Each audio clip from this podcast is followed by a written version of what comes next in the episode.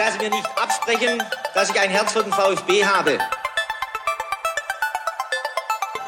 Sverrisson, dann wieder Kügel. Gewinnt sein Dribbling gegen Burns und Guido Buchwald und der Ball ist im Tor. Nach 86 Minuten führt der VfB Stuttgart in Leverkusen mit 2 zu 1.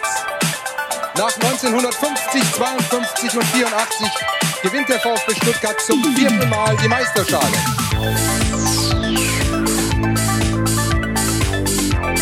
Jetzt müsste der Ball endlich noch einmal hereinkommen. Jetzt kommt er weit nach hinten auf Hitzelsberger!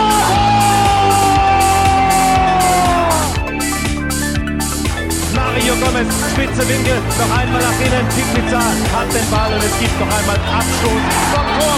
Und jetzt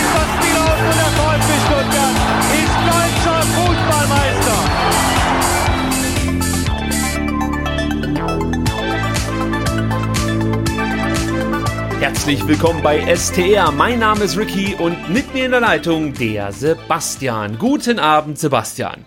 Schönen guten Abend, Ricky.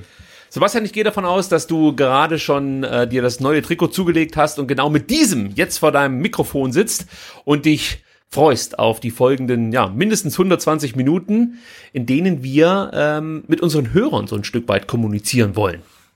Ja, genau. Ich habe natürlich gleich ähm, alle äh, vier Trikots gekauft und werde während der Sendung dann äh, zwischendurch äh, Umkleidepausen machen. Darauf freue ich mich schon, wie Lady Gaga, nur halt eben im Podcast. Das wird großartig, wenn es dann äh, zwischendrin immer die Medleys gibt, nee Quatsch, die, die Einspieler, die Intros zu den einzelnen Segmenten und Sebastian zieht sich gerade das neue Trikot über. Äh, ja, das Trikot, das wird natürlich heute auch hier bei uns in der Sendung Thema sein, gar keine Frage. Aber wir haben uns ähm, was ganz Besonderes einfallen lassen für die heutige Ausgabe. Denn in den letzten Wochen gab es häufiger mal Fragen über Twitter, Facebook, Instagram in unsere Richtung und auch mal den Vorschlag, mal wieder eine QA machen zu können und wir sind diesem Vorschlag nachgekommen und dachten uns, Mensch, momentan ist ja nicht so viel los rund um den VfB Stuttgart.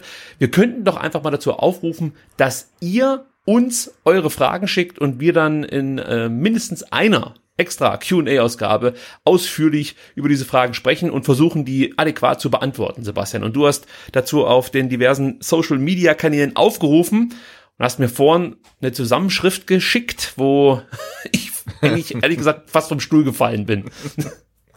Ja, das Ergebnis war echt überwältigend. Also wir hatten gedacht, dass wir ein paar Fragen bekommen, aber dass es so viele Fragen sind, hatten wir wirklich äh, nicht äh, gedacht und nicht erhofft. Und es sind jetzt wirklich wahnsinnig viele Fragen zusammengekommen und ähm, vermutlich reicht es dann auch äh, für mehr als eine Q&A-Ausgabe. Äh, vielleicht reicht sogar durch die ganze Sommerpause. Ähm, wir schauen mal. Aber wir, wir legen heute auf jeden Fall mal los und ähm, suchen uns mal ein paar Fragen raus und äh, streichen die dann ab und gucken, was dann übrig bleibt und äh, ja nehmen dann die Fragen, die wir nicht beantworten konnten, natürlich dann äh, in der kommenden Sendung vielleicht noch dran. Genau, also das ist die Idee, dass wir die nächsten Ausgaben mit euren Fragen sozusagen rumbringen und ähm, wir können garantieren, dass alle Fragen, die gestellt wurden, definitiv auch hier in der Sendung thematisiert werden. Wir können nur nicht garantieren, ob das in der heutigen, in der äh, Ausgabe für die nächste Woche oder dann eben irgendwann später der Fall sein wird. Wir hatten ja schon mal die Idee einer Q&A-Ausgabe. Auch da wurden wir von der Fülle an Fragen etwas, äh, sag mal, übertölpelt und kamen dann einfach nicht mehr darauf zurück, denn äh, der VfB, wie es halt nun mal das, das, ähm, ja, das fast schon die Eigenart des VfB Stuttgart ist, hat uns mit Themen überhäuft und wir hoffen jetzt einfach mal, dass in den nächsten Wochen nichts Gravierendes passiert, so dass eure Fragen beantwortet werden können. Sebastian, ich würde vorschlagen, das ist genug der Vorrede und wir starten direkt rein und du, und du liest so ein paar Fragen vor und wir versuchen das dann zu beantworten, oder? Äh, ja, das, das, das, das können wir so machen. Also ich habe mal äh, versucht, die Fragen ein bisschen zu äh, kategorisieren und ähm, bin bei, jetzt muss ich gucken, fünf, äh, fünf Kategorien rausgekommen. VfB allgemein, VfB neue Saison, äh, Fußball allgemein oder Bundesliga zum Glück ähm, allgemein, dann ähm, SDR ähm, Fragen zum Podcast und persönliche Fragen. Uh. Machen Sie wie bei so einer Quiz-Sendung, du darfst jetzt eine Kategorie raussuchen. das gefällt mir sehr gut. ähm, ich nehme Fragen zur Saison 200. zur kommenden Saison. Ähm, ja, pass auf. Dann, ähm, das finde ich auch ganz interessant. Ich habe hier zwei Fragen, die ähm, können wir dann als eine abhandeln, weil die relativ ähnlich sind.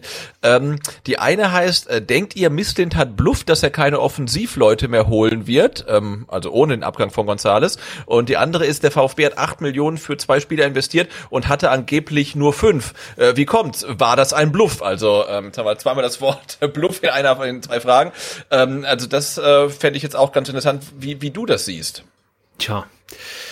Also das mit den, ähm, mit den fünf Millionen, die wir zur Verfügung haben, das ist ja, sagen wir mal, so eine dehnbare Wahrheit, um es mal aus, um es mal in Reschke, äh, Reschke S auszudrücken. Also ich glaube schon, dass der VfB noch ein bisschen Spielraum hat auf der einen Seite. Auf der anderen Seite gibt es mit Sicherheit auch äh, bei dem einen oder anderen Verein die Möglichkeit, die Ablösesumme in Raten zu bezahlen. Und man merkt ja eindeutig, dass der VfB großes Interesse daran hat, dass Nico Gonzalez den Verein vielleicht dann doch noch verlässt. Also was ich damit sagen will, ist, ich könnte mir vorstellen, dass der VfB davon ausgeht, dass man noch Spieler verkauft oder mindestens einen verkauft und so vielleicht ähm, ja einfach noch ein bisschen Geld in die Kasse bekommt.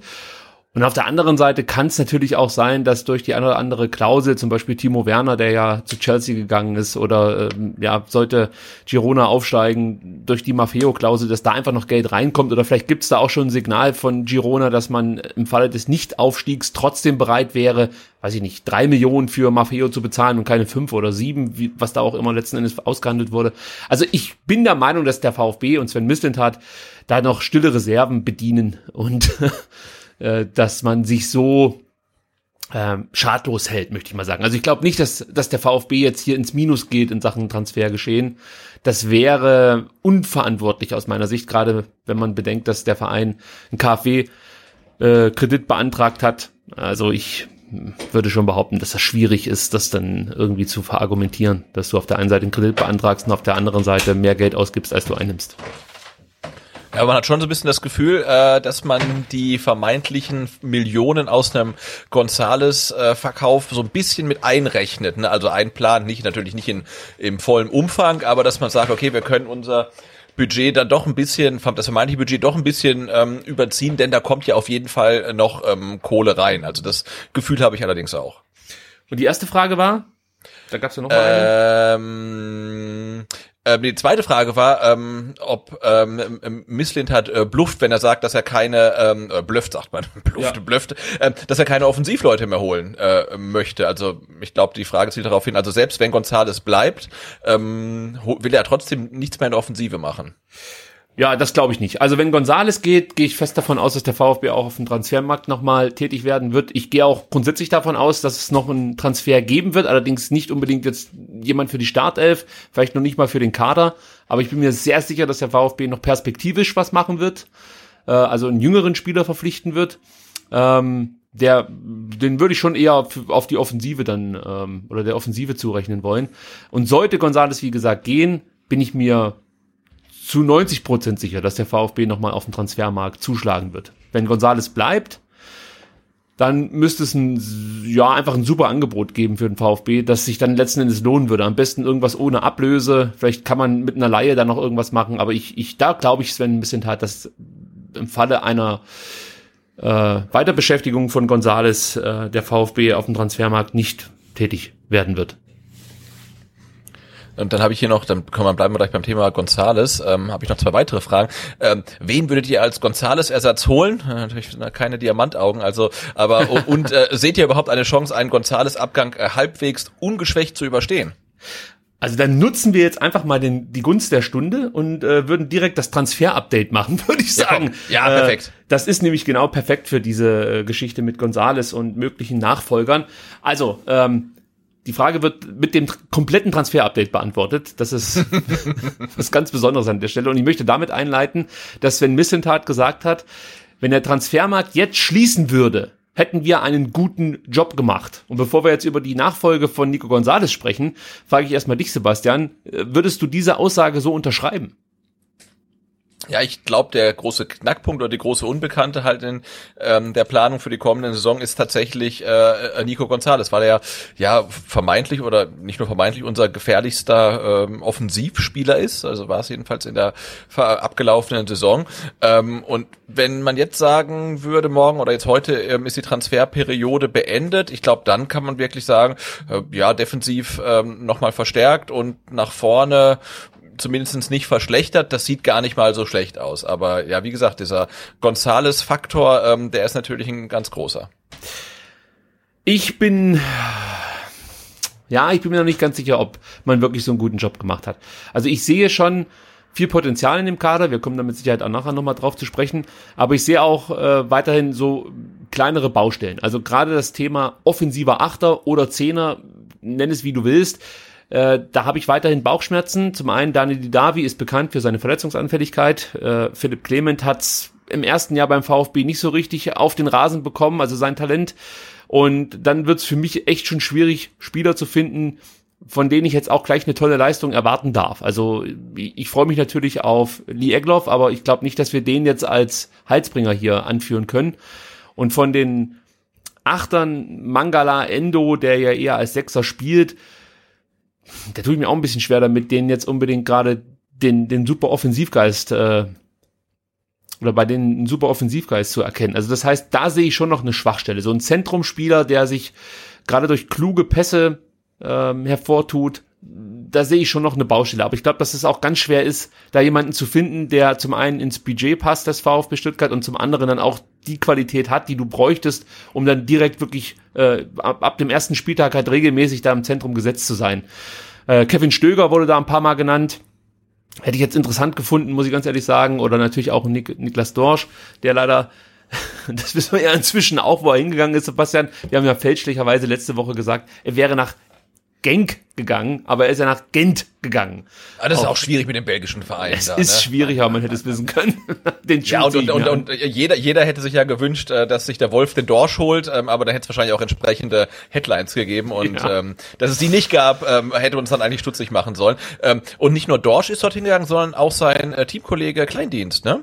Oh, das habe ich gar nicht mitbekommen. Mhm. Ja, das ist natürlich interessant. Also da müssen wir mal gucken, was es da für ähm, Verflechtungen gibt. Also da ist, ist man ja direkt dann erstmal ein bisschen verdutzt, dass plötzlich talentierte deutsche Spieler äh, nach Belgien abwandern. Wir kannten das ja eigentlich nur in die andere Richtung, dass man aus Belgien nach Deutschland kam, aber scheint jetzt so langsam eine Verschiebung zu geben in Sachen Ausbildungsstätte, beziehungsweise vielleicht ist es dann bei äh, Kleindienst dann auch eher schon ja perspektivisch äh, was das Rentnerdasein angeht, irgendwie Ausrichtung oder so. Das ja gut, aber der, der, der, der, der, der ist 24. Ist der erst 24? ja. Gott, der sieht immer aus, als wäre er 30. Das ist gesichtsältester Spieler für mich in äh, Heidenheim gewesen. Aber naja, gut. Ja, und ich würde sagen, wenn du halt eine Bundesliga, eine Zweitligasaison gespielt hast äh, mit, mit 14 Toren und ähm, sechs Vorlagen, also hast du vermutlich auch andere Optionen, als äh, nach Belgien zu wechseln und dass er das macht und auch Dorsch, ne? Also das ja. äh, kommt einem schon ein bisschen verdächtig vor. Es ist interessant, auf jeden ja. Fall. Zurück zu Misslintat und seinem guten Job, den er gemacht hat. Also das, das eine Problem ist für mich das Zentrum. Ähm, nicht so sehr defensiv, wie gesagt, eher was die offensive Ausrichtung angeht. Dann mache ich auch weiter noch ein Fragezeichen, äh, was das Thema Sturm angeht. Ich glaube, dass Sven Misslintat da einfach hofft, dass ähm, der Herr Kalajdzic einschlagen wird und vielleicht dann auch gesund bleibt. Silas ist mit Sicherheit ein möglicher neuner Kandidat, aber auch da müssen wir natürlich mal abwarten, wie es dann, wie es dann aussieht mit der Ballkontrolle und dem taktischen Verständnis. Kann man auch noch leichte Fragezeichen dahinter machen, aber auch hier ist natürlich die Frage, wen bekommst du jetzt für überschaubares Geld, der dann auch direkt performt und besser performt als junge Spieler? Weil es nützt dir jetzt auch nichts, einen 30-jährigen alten Haudegen dahin zu setzen. Ja, also das Thema Max Kruse oder was man da alles schon äh, in den letzten Monaten lesen musste oder Wochen äh, das macht für mich wenig Sinn, ja. Also wenn du jetzt auf Jugend setzt, dann gib den Jungs eine Chance, wenn es natürlich irgendwie die Möglichkeit gibt, einen 24, 25-jährigen guten Stürmer verpflichten zu können, der dann auch wirklich für äh, eine, eine 10er Torquote oder sogar mehr steht, dann kann man darüber nachdenken, solange der Preis stimmt. Aber ja, es ist, glaube ich, einfach schwierig, hier die richtige, richtige Entscheidung zu treffen. Und die letzte Position, die ich ansprechen muss, ist natürlich die Linksverteidigerposition. Auch da sehe ich weiterhin ähm, ja, Handlungsbedarf. Ja, du hast halt mit Mola jemanden, der diese Position spielen kann, aber es ist eigentlich nicht seine, seine Stammposition und auch da muss man mal abwarten, wie der sich in der ersten Liga schlägt. Die zweite Liga ist dann schon nochmal eine andere Kragenweite. Dann hast du mit Sosa einen Spieler, der definitiv Qualität hat und auch in einer Dreier-Fünfer-Kette aus meiner Sicht perfekt aufgehoben wäre. Äh, aber dennoch möchte ich das dann erstmal auf dem Platz sehen und äh, Kempf könnte das auch spielen, Linksverteidiger. Aber auch da muss man ja schon sagen, er ist verletzungsanfällig und er sieht sich, glaube ich, auch eher als Innenverteidiger. Und wenn wir mit einer Dreierkette spielen, dann sieht er sich, glaube ich, auch ganz klar als linker Innenverteidiger. Äh, also, ja, ich sag mal so, Sven Vincent hat halt wenig Fehler gemacht bislang, aber einen guten Job würde ich ihm äh, noch nicht zusprechen wollen. Es ist, es ist okay. Es ist okay. Ja, es kommt auch tatsächlich so ein bisschen ähm, unbescheiden rüber, ne? Also äh, das ist ja immer so das Problem und wir haben halt äh, im Team halt einfach wahnsinnig viele äh, Wundertüten, von denen du halt gar nicht weißt, was sie in der Bundesliga bringen. Jetzt kann man sagen, na gut, ähm, als wir mit ähm, Simon Terodde aufgestiegen sind, der in der zweiten Liga 25 Tore geschossen hatte, wussten wir, was von ihm haben, der dann in der ersten Liga auch nicht getroffen. Also das ist auch keine keine ähm, Garantie, dass es dann ähm, funktioniert, aber jetzt irgendwie einen, einen Silas oder einen Endo haben wir noch nie in der Bundesliga spielen sehen. Ne? Und da muss man muss ich ja erstmal zeigen, äh, also reicht das halt wirklich und können die da wirklich äh, auf dem Niveau äh, auch wirklich ähm, so gut spielen, wie sie es dann in der zweiten Liga getan haben. Und ähm, ja, und das wird spannend und ja, so ein so ein paar äh, Aussagen, ich finde, die kommen halt so ein bisschen, bisschen komisch rüber, ne? Also unbescheiden ja finde ich ja, perfekt. Der unbescheiden, also ich, wenn er sagt, ich glaube, dass wir mit unseren schnellen Spielern wie Kulibali, Gonzales, Silas, Massimo, Schurlinov ähm, oder Klimowitz ähm, die dann größeren Räume sehr gut bespielen können. Da muss man sagen, äh, Kulibali hat nie gespielt, Gonzales ist vielleicht weg, Silas okay, Massimo hat eigentlich nie gespielt, Schulinov hat eigentlich nie gespielt und Klimowitz hat auch nie gespielt. Und die sollen es jetzt in der Bundesliga auf einmal reißen. Also das finde ich dann relativ mutig, ähm, so eine Perspektive. Es ist mutig, absolut. Es ist aber auch eine Riesenchance für den VfB. Also, ähm, also als Fan, ganz ehrlich, jetzt einfach so als Fan gesprochen, finde ich das fast cooler zu sagen, komm, wir, wir riskieren das, wir gehen mit so jungen Spielern rein, als wie, ähm, ja, den Reschke-Weg hier fortzuführen und zu sagen, komm, wir holen einfach Spieler, die zwar Qualität haben, uns aber ein Heiden Geld kosten und unter Umständen dann vielleicht Mentalität vermissen lassen. So, also Klar, und, natürlich ja, kann sie auch schwierig. wissen, kann sich auch nicht hinstellen und sagen, ähm, ich habe keine Ahnung, ob es funktioniert, aber wenn es funktioniert, dann wird's richtig geil. Kann er ja auch nicht sagen. Ne? Also äh, aber ja, es, es bleiben halt echt viele Fragezeichen ähm, und also mit der breiten Brust, äh, mit der dann äh, Missintat ähm, so den Kader bewertet, die, also die hätte ich auch gerne und diesen Optimismus. Ja, es gibt Optimismus habe ich, aber da kommen wir vielleicht nachher noch äh, im Q&A-Segment drauf zu sprechen.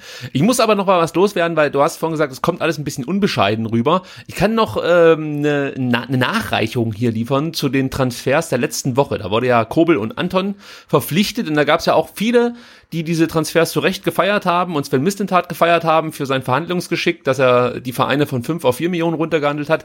Da weiß man inzwischen, dass das auch nur so, sagen wir mal, auf den ersten Blick der Fall war. Denn beide Ablösen, also sowohl die von Kobel als auch die von Anton, können noch über 5 Millionen Euro steigen. Also die 4 Millionen sind jetzt erstmal sozusagen die Anzahlung. Ja? Und dann gibt's die berühmt-berüchtigte Weiterverkaufsbeteiligung und andere Bonis, die noch fließen können. Aber ich möchte bei der Weiterverkaufsbeteiligung bei beiden Spielern bleiben. Die liegt nämlich über den sonst üblichen 10 bis 12,5 Prozent. Also das konnten beide Vereine für sich raushandeln. So, somit muss man vielleicht diesen Transfer dann nochmal so ein bisschen, ja, im Nachhinein mit einem vielleicht nicht weinenden Auge, aber so, so, weißt du, so leicht rötlichem Auge verfolgen, das schon so ein bisschen, bisschen traurig reinschaut. Also, ja, wobei das ist, glaube ich, auch wirklich ein, ein Kompromiss äh, oder ist, den du gerade in Corona-Zeiten dann wirklich eingehen musst. Und wenn du halt äh, im Erfolgsfall dann mehr zahlst, ist es ja wirklich okay. Und wenn man jetzt sagt, okay, ähm, äh, Waldemar Anton spielt beim VfB so überragend, dass er halt dann in zwei Jahren für viele, viele Millionen äh, nach England wechselt und der VfB muss dann halt äh, mehr Kohle als übrig, äh, üblich nach Hannover schieben. Ich denke, dann kann man das verschmerzen. Und bevor man den Spieler nicht bekommt, finde ich, ist das dann eigentlich eine eine ganz gute Strategie zu sagen, hey, im Erfolgsfall ähm, müssen wir halt mehr zahlen, aber wenn es halt nicht funktioniert oder der Spieler halt nicht so einschlägt, wie wir uns das hoffen, dann bleibt es halt dann auch bei den vier Millionen. Aber wichtig ist, äh, finde ich, dass man das auch mal gehört hat und absolut ähm, ja dann nicht letzten Endes nur davon spricht, dass der Missentat ja wirklich da den den ähm, Kontrahenten auf der Gegenseite, also Hoffenheim beziehungsweise äh, Hannover mehr oder weniger aus äh, Coach, hätte ich fast schon gesagt, aber äh, einfach über den Tisch zieht, möchte ich fast schon sagen. Nein, also ich glaube, hier haben alle Seiten ähm, das bekommen, was sie wollten. Also das möchte ich damit einfach nur nochmal unterstrichen haben. Das war letzten Endes die Nachricht dahinter. Und bevor wir jetzt dann wirklich auf die Spieler an und für sich eingehen, noch ein Satz von Sven Mistentat, ein Zitat, das äh, am Rande des ersten Trainings am Montag fiel. Er meinte, ich glaube nicht, dass Tore schießen letztes Jahr unser Problem war. Wir haben unsere Chancen zwar nicht gut genutzt, aber trotzdem 62 Tore geschossen. Aber wir haben auch gesehen, dass wir defensiv zu viele Tore kassieren. Die Defensive ist um drin zu bleiben, deutlich wichtiger als die Offensive. Ein Satz, den ich so unterschreiben würde, prinzipiell. Äh, was aber hier noch fehlt, und ähm, das hat, glaube ich, Sven Missentat deutlich erkannt, ist die Geschwindigkeit in der Defensive beim VfB. Die war oft ein Problem. Also wenn es dann in 1 zu 1 Situationen äh, oder zu 1 zu 1 Situationen kam, dann hatten unsere Abwehrspieler oft ja tempotechnisch einfach das Nachsehen. Und da hat man sich natürlich jetzt gerade mit zwei etwas schnelleren Spielern und vor allem mit Mafropanos, der sehr schnell ist, äh, einen Spieler geangelt, der da äh, definitiv Defizite überbrücken kann, zumindest für ein Jahr. Und prinzipiell bin ich auch hier bei Sven Missentat, dass er sagt, ja, offensiv haben wir 62 Tore geschossen, wir haben Chancen kreiert, haben aber zu wenig aus diesen Chancen gemacht. Da muss man natürlich jetzt auch wieder darauf hoffen, dass die Spieler, die in der letzten Saison die Buden nicht gemacht haben, in der kommenden Saison dann halt die wenigen Chancen, weil davon gehe ich jetzt einfach mal aus, davon aus, dass der VfB weniger Chancen haben wird als in der ersten, als in der zweiten Liga, die müssen sie halt jetzt machen. Also das ist halt auch wieder so ein, so ein Glücksspiel, möchte ich fast schon sagen. Ja. Hoffentlich geht's auf. Ja, Sebastian, ja. ist er noch da? Ja, ich, bin, ich bin noch da durch. Ich habe äh, ich hab gelauscht. Äh, nee, aber sehe ich, seh ich genauso. Okay. Aber wir haben es in der letzten, der letzten ähm, ähm, ja, Aufstiegssaison oder ähm, Erstligasaison dann gesehen unter Hannes äh, Wolf, als dann die Spiele halt wirklich immer knapp waren. Und ich weiß gar nicht, das Torverhältnis war dann ja äh, zum Ende der, der, der Hinrunde war ja irgendwie bei 20 zu 20 oder irgendwie sowas halt. Ne? Also hinten musste stabil stehen und halt vorne dann aber vielleicht auch ein bisschen mehr Tore machen, damit es dann halt funktioniert. Also die wenigen Chancen nutzen, ganz genau. Also das werden jetzt dann fünf, fünf Euro ins Phrasenschwein, genau, hinten sicher stehen und vorne die wenigen Chancen nutzen. Ja, aber so ist es halt leider Gottes. Also kann ich jetzt auch nichts dafür, wer sich das mit dem Phrasenschwein äh, ausgedacht hat, der kann es ja so lange auslegen, bis wir dann mal irgendwann beim Doppelpass sitzen. oh, oh Gott. ja, genau. Äh, gut, dann kommen wir jetzt zu den Spielern. Nico Gonzalez war natürlich das Thema der letzten Woche. Ähm, der VfB hat eigentlich alles dafür getan, dass dieses Thema auch am Köcheln gehalten wird. Sven Missentat sagte zum Beispiel, ähm, er würde sich nicht wundern, wenn im Laufe der Transferperiode konkrete Anfragen für Gonzales eingehen würden. Man hörte dann von Interesse äh, aus Berlin, der BVB soll Interesse haben an Nico Gonzales, äh, auch Wolfsburg wurde der Spieler angeboten und da sind wir gleich schon bei dem Punkt. Also Inzwischen hört man ja, glaube ich, von jedem italienischen Verein, dass er Interesse habe an Nico González, von fast jedem spanischen Verein, von vielen englischen Vereinen und nun kommen auch die ganzen Bundesliga-Vereine auf einmal noch dazu. Man muss wirklich sagen, dass der González-Berater, von dem ich diesen Namen äh, gar nicht finden konnte, muss ich ganz ehrlich sagen. Also ich habe lange gesucht, aber weiß nicht, also er wird auf Transfermarkt nicht angegeben und wird auch in diversen Artikeln nicht namentlich erwähnt. Wer also weiß, wie der Berater von Nico González heißt, kann mir den gerne mal äh, zukommen lassen, den Namen.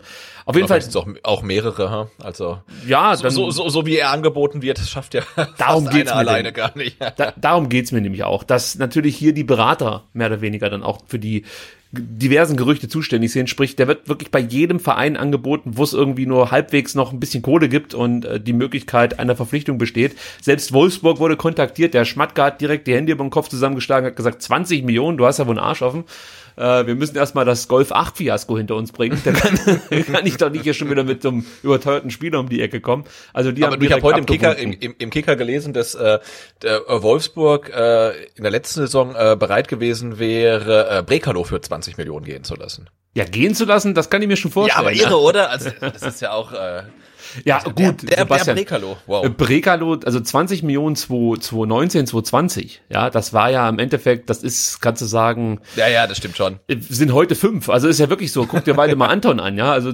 15 Millionen haben Mainz, haben die Mainzer letzten, letztes Jahr geboten. Ja. Da hat Hannover gesagt, ja, 15 Millionen, die habt ihr ja wohl nicht mal alle. Da kriegt er vielleicht da kriegt er vielleicht einen Schuh von, vom Anton, aber dann nicht den ganzen Spieler. So, und das hat sich natürlich gerade für die Spieler, die, sag ich jetzt mal so, qualitativ eher im mittleren Segment angesiedelt sind, ich sag mal, etwas gebessert, was die Ablösesummen angeht. Ja. Äh, Dortmund äh, scheint so momentan so in Deutschland das Thema schlechthin zu sein. Missentat meinte dazu, wir haben bisher kein konkretes Zeichen aus Dortmund bekommen, wenn Sie sich mit der richtigen Einstiegssumme melden, dann setzen wir uns an einen Tisch. Wenn ein internationaler Top-Club wie Borussia Dortmund kommt, sind wir realistisch genug zu verstehen, dass der VfB derzeit nicht in der Position ist, um zu, um zu sagen, Nico müsse bleiben. Ja, also ich weiß gar nicht so richtig, wie ich das einschätzen soll. Möchte Sven Mislintat damit äh, irgendwie dieses Thema Gonzales, wie gesagt, am Köcheln halten oder gibt es da dann doch schon konkretere Pläne des ein oder anderen Vereins. Es wundert mich schon ein Stück weit, wie offensiv Sven Missentat mit der Personalie Gonzales umgeht. Eigentlich passiert ja sowas eher im stillen Kämmerlein und irgendwann hörst du dann, okay, der Spieler ist weg. Man hat vielleicht mal auf Transfermarkt oder so ein Gerücht gelesen zu einem möglichen Abgang. Aber dass ein Sportdirektor so offensiv mit seinem wahrscheinlich wichtigsten Spieler im Kader umgeht, das ist schon eher ungewöhnlich und deutet vielleicht auch nochmal darauf hin, dass der VfB dann doch noch so ein paar Millionchen braucht, um die Anton und ähm, Kobel Ausgaben zu kompensieren. Ja, also es kommt bei mir auch so an. Ich glaube, wenn man ähm, Sven Missintat jetzt fragen würde, äh, lieber Gonzales oder lieber 20 Millionen Transfereinnahmen, dann wird er, glaube ich, nicht lange überlegen ähm, und das Geld nehmen. Also es scheint ja wirklich nicht so zu sein, ähm, als ob der VfB Gonzales wirklich unbedingt halten möchte. Also man scheint da eher ähm, ja die, die Kohle haben zu wollen, dann vielleicht um halt auch andere Spieler noch zu verpflichten, von denen wir gar nichts wissen. Ähm, aber das ist schon ja, eine ganz äh, seltsame Situation. Also dass er äh, ja von seinen Beratern halt in ganz Europa angeboten wird ähm, dass äh, Missy hat ihn auch ihn so ein bisschen ins Schaufenster stellt, ähm, aber dass auf der anderen Seite dann auch zu hören ist, dass es halt gar keine konkreten Angebote gibt. Ne? Ja. Also das ist äh, alles ein bisschen strange. Ja, ist merkwürdig. Also müssen wir mal gucken, ob sich da mal irgendjemand noch findet. Im schlimmsten Fall einfach bei äh, wie heißt es, eBay Flohmarkt oder so einstellen. Kleinanzeigen, ja. Letz, letzte Preis kommt dann vielleicht ja. auch aus Dortmund. Äh, gut, äh, mögliche Nachfolger für Nico Gonzalez werden natürlich seit dieser Woche auch vermehrt diskutiert hier in äh, Stuttgart und ein paar Namen sind da wirklich interessant.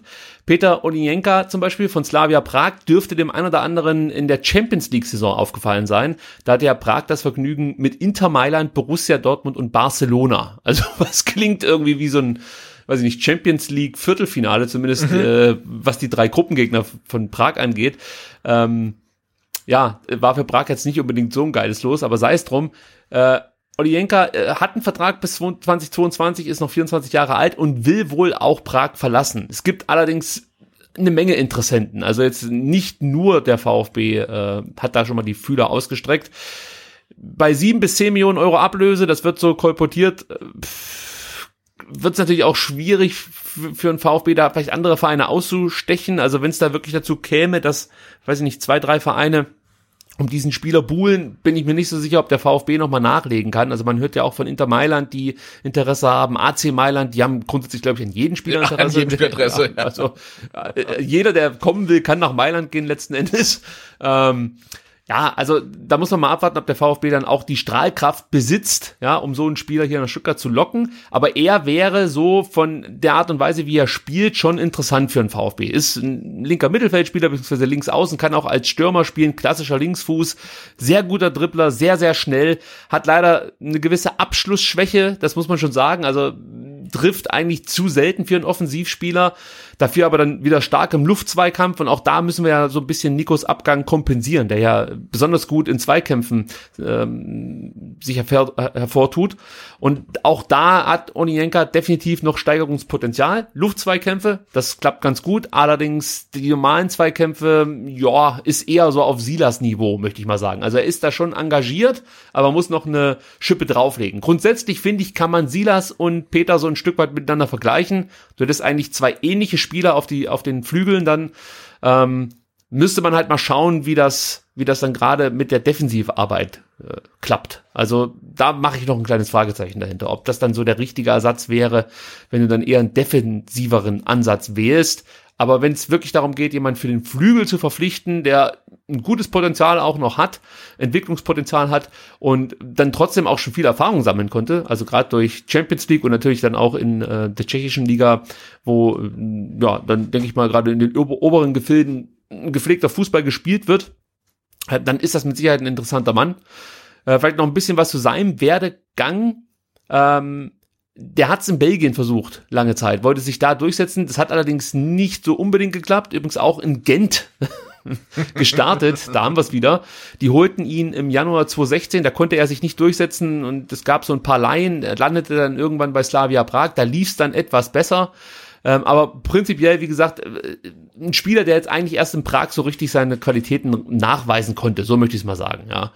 Und äh, ja, wenn es die Möglichkeit gibt und wir kriegen ihn wirklich für sieben Millionen, finde ich es eigentlich wirklich eine Überlegung wert, äh, so einen Spieler zu verpflichten und äh, Gonzales damit zu kompensieren. Aber wie gesagt, Mailand, Turin, FC muss man dazu sagen, nicht Juventus, sind ebenfalls interessiert. Ich habe noch einen Spieler gefunden, der ja vergleichbar ist mit Olinjenka und das ist äh, Clinton NJ. Ich weiß nicht, ob du den noch kennst. Der hat mal eine gute Zeit in äh, Lyon gehabt bei Olympique. Mhm und äh, spielt aktuell bei Dynamo Moskau.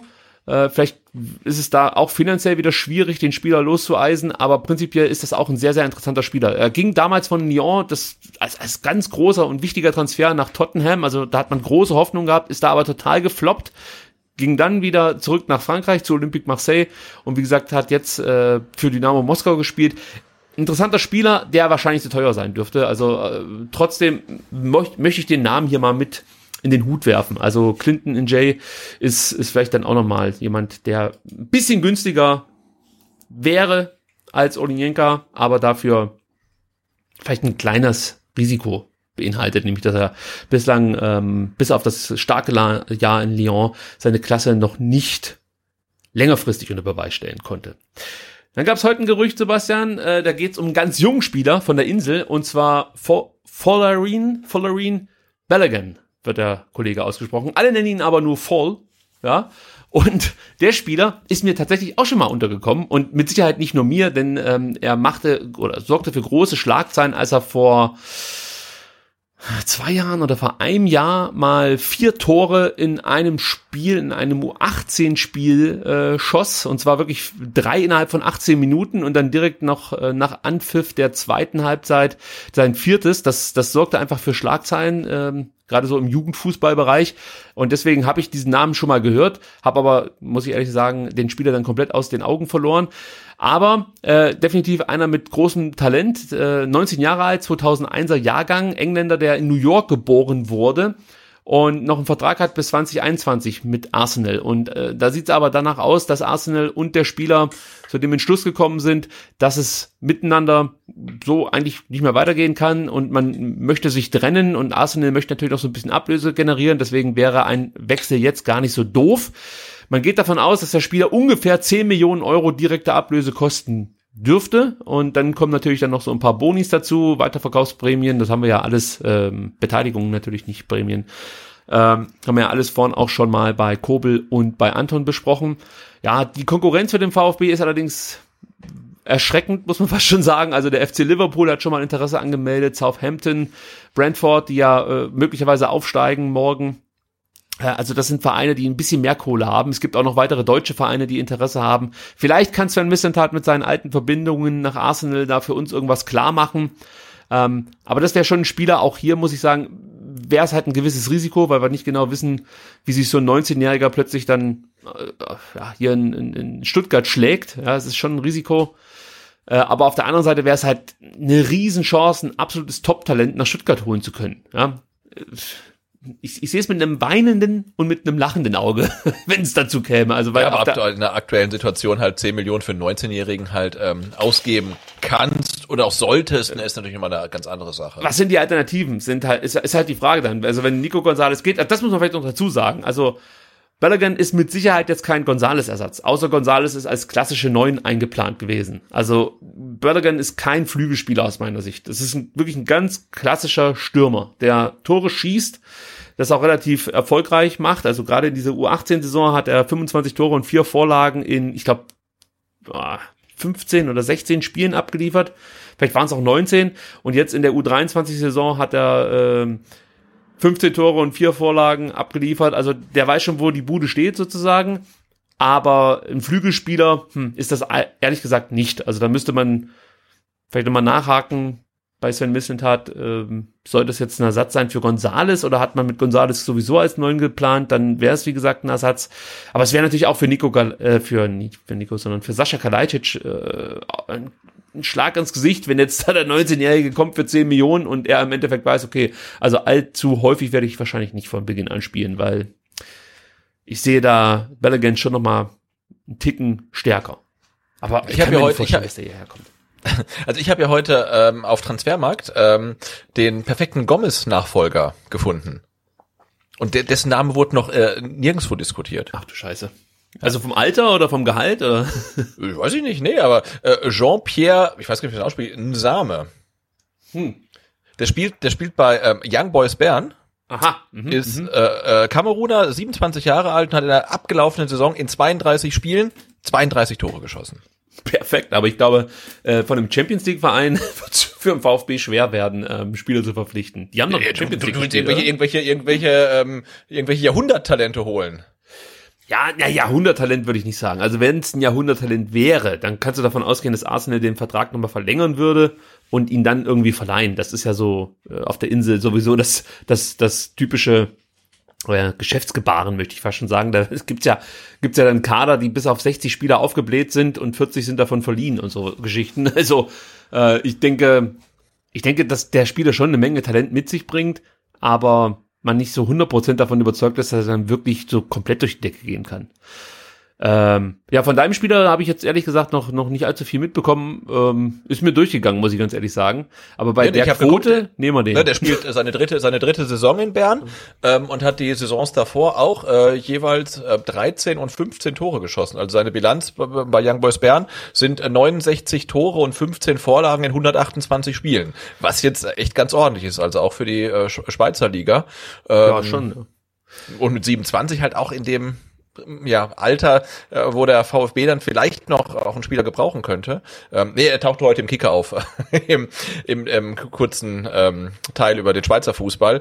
Äh, und ähm, das Young Boys Bern hat gerade irgendwie richtig viele gute Spieler am Start, die dann ja normalerweise ja dann auch äh, äh, verkauft werden. Ähm, vielleicht ähm, hören wir den Namen ja nochmal.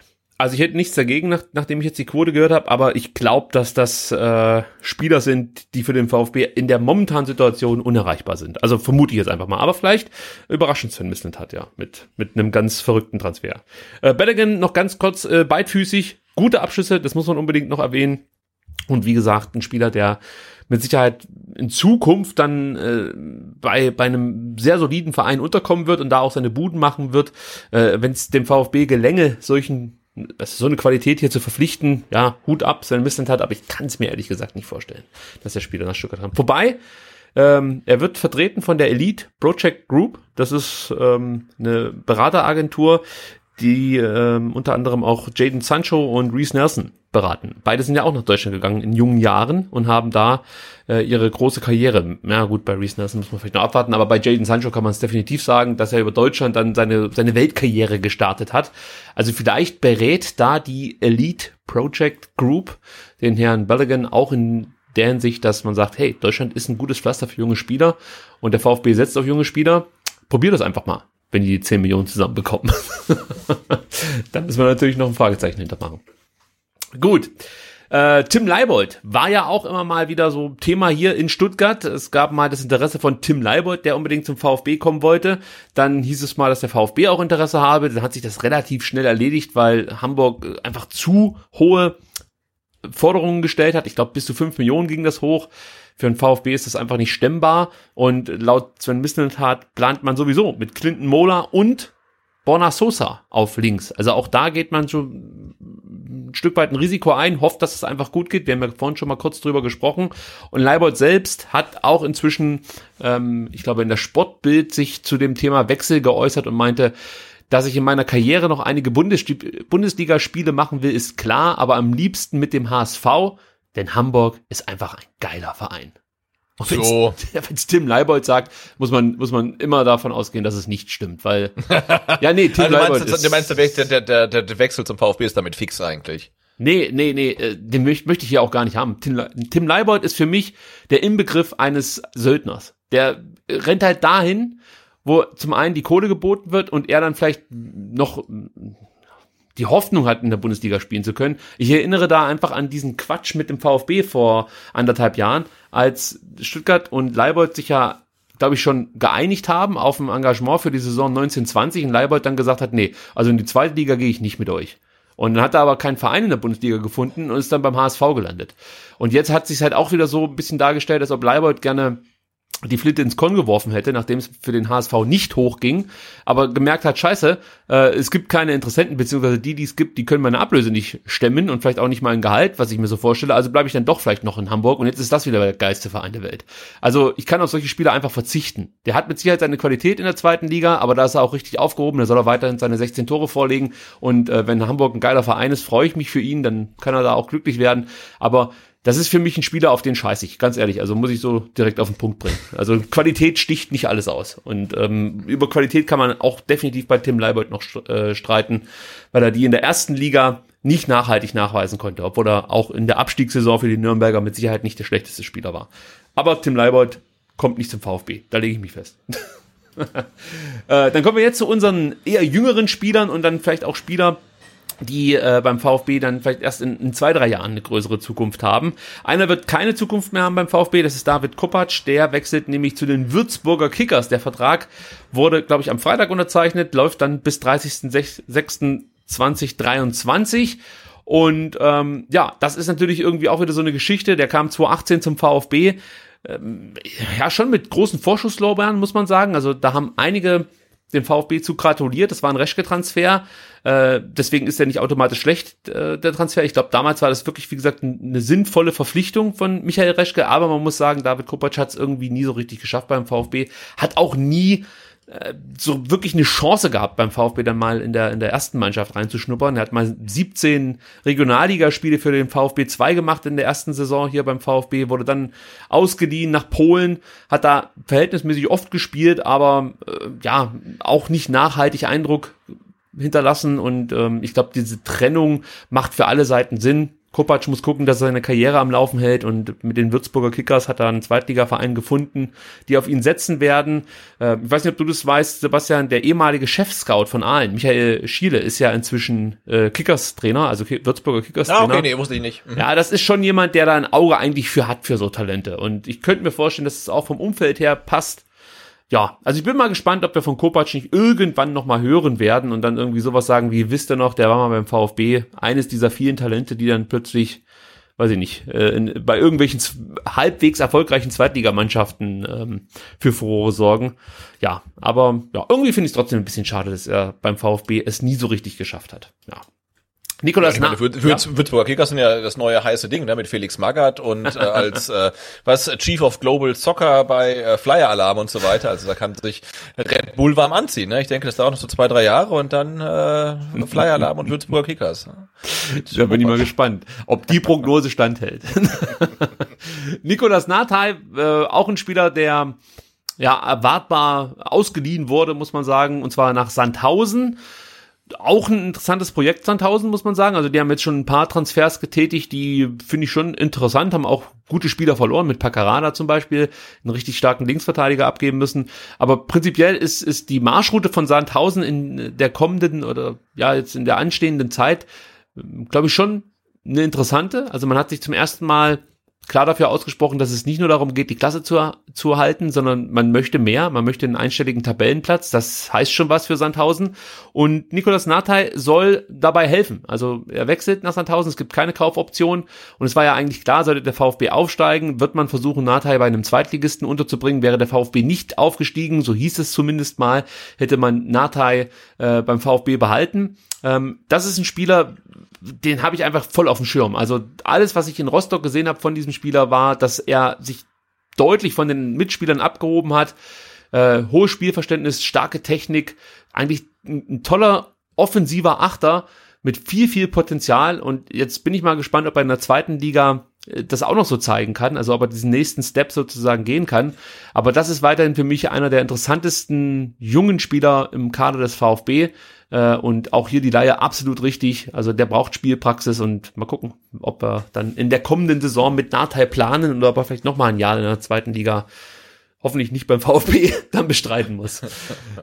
Gut, dann gibt's ja noch weitere junge Spieler. Matteo Klimowitz ist zum Beispiel einer, der ja bei dem einen oder anderen auch schon auf der Abgangsseite auftauchte. Also da gab's schon Prognosen, dass zum einen der Spieler nicht ganz so zufrieden ist mit seinen Einsatzzeiten beim VfB und sich grundsätzlich neu orientieren möchte. Und auf der anderen Seite hieß es immer, ja, es könnte jemand sein, der vielleicht verliehen wird. Ähm, jetzt sieht es wohl danach aus, dass er nicht verliehen werden soll, sondern man plant fest mit ihm. Wir hatten ja vorhin auch das Zitat von Sven Mislintat mit in der Sendung, als er davon sprach, dass eben Matteo Klimowitz zu den schnellen Spielern gehört, äh, auf den äh, oder auf die der VfB setzen möchte. Äh, dementsprechend wird er nicht verliehen, wie gesagt. Ihm werden Bundesliga-Minuten in Aussicht gestellt und ähm, ja, er wird beim VfB bleiben und soll sich hier durchsetzen. Interessant, weil du hast es ja vorhin schon gesagt, wirklich regelmäßig spielen konnte er bislang nicht. Ja, hat zwar immer wieder aufblitzen lassen, dass eine Menge Talent vorhanden ist, hat sich Chancen erarbeitet, hat sie dann aber auch meistens tragisch versiebt, muss man sagen.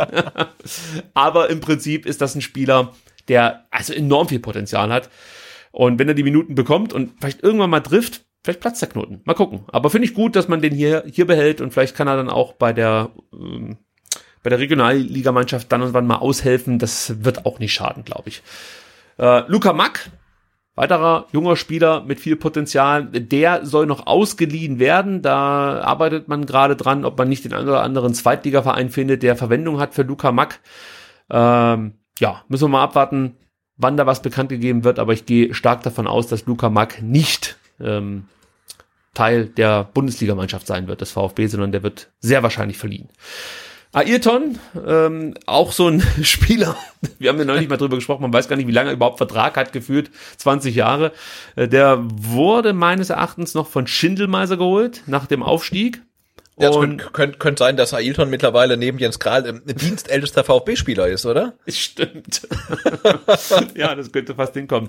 Ähm, ich muss sagen, bei diesen Testkicks, ja, die ich dann auch live vor Ort mir anschauen durfte, fand ich den eigentlich immer ganz interessant. Und ich, ich, ich kann mich erinnern, dass er zu Beginn der Aufstiegssaison 17, 18 auch mal ein paar Minuten bekommen hat. Und da fand ich es jetzt auch nicht so schlecht. Ja, aber so auf Strecke scheint er nicht richtig abliefern zu können und deswegen möchte man sich von Ailton trennen. Ob es jetzt eine Laie wird oder ob er dann letzten Endes komplett verkauft wird, wird sich zeigen. Es gibt wohl osteuropäische Clubs, die Interesse zeigen und man hört auch von Aris Saloniki, die Interesse haben an Ailton. Das sind jetzt zwar keine ganz groß, großen, klangvollen Namen, aber ich habe bei dem Typen irgendwie das Gefühl, wenn der kicken kann, egal wo, ist er schon zufrieden. Bisschen Kohle, mhm. bisschen Fußball, dann ist er zufrieden. Ähm, hat man auch, glaube ich, bei dem äh, Trainingsauftakt gesehen.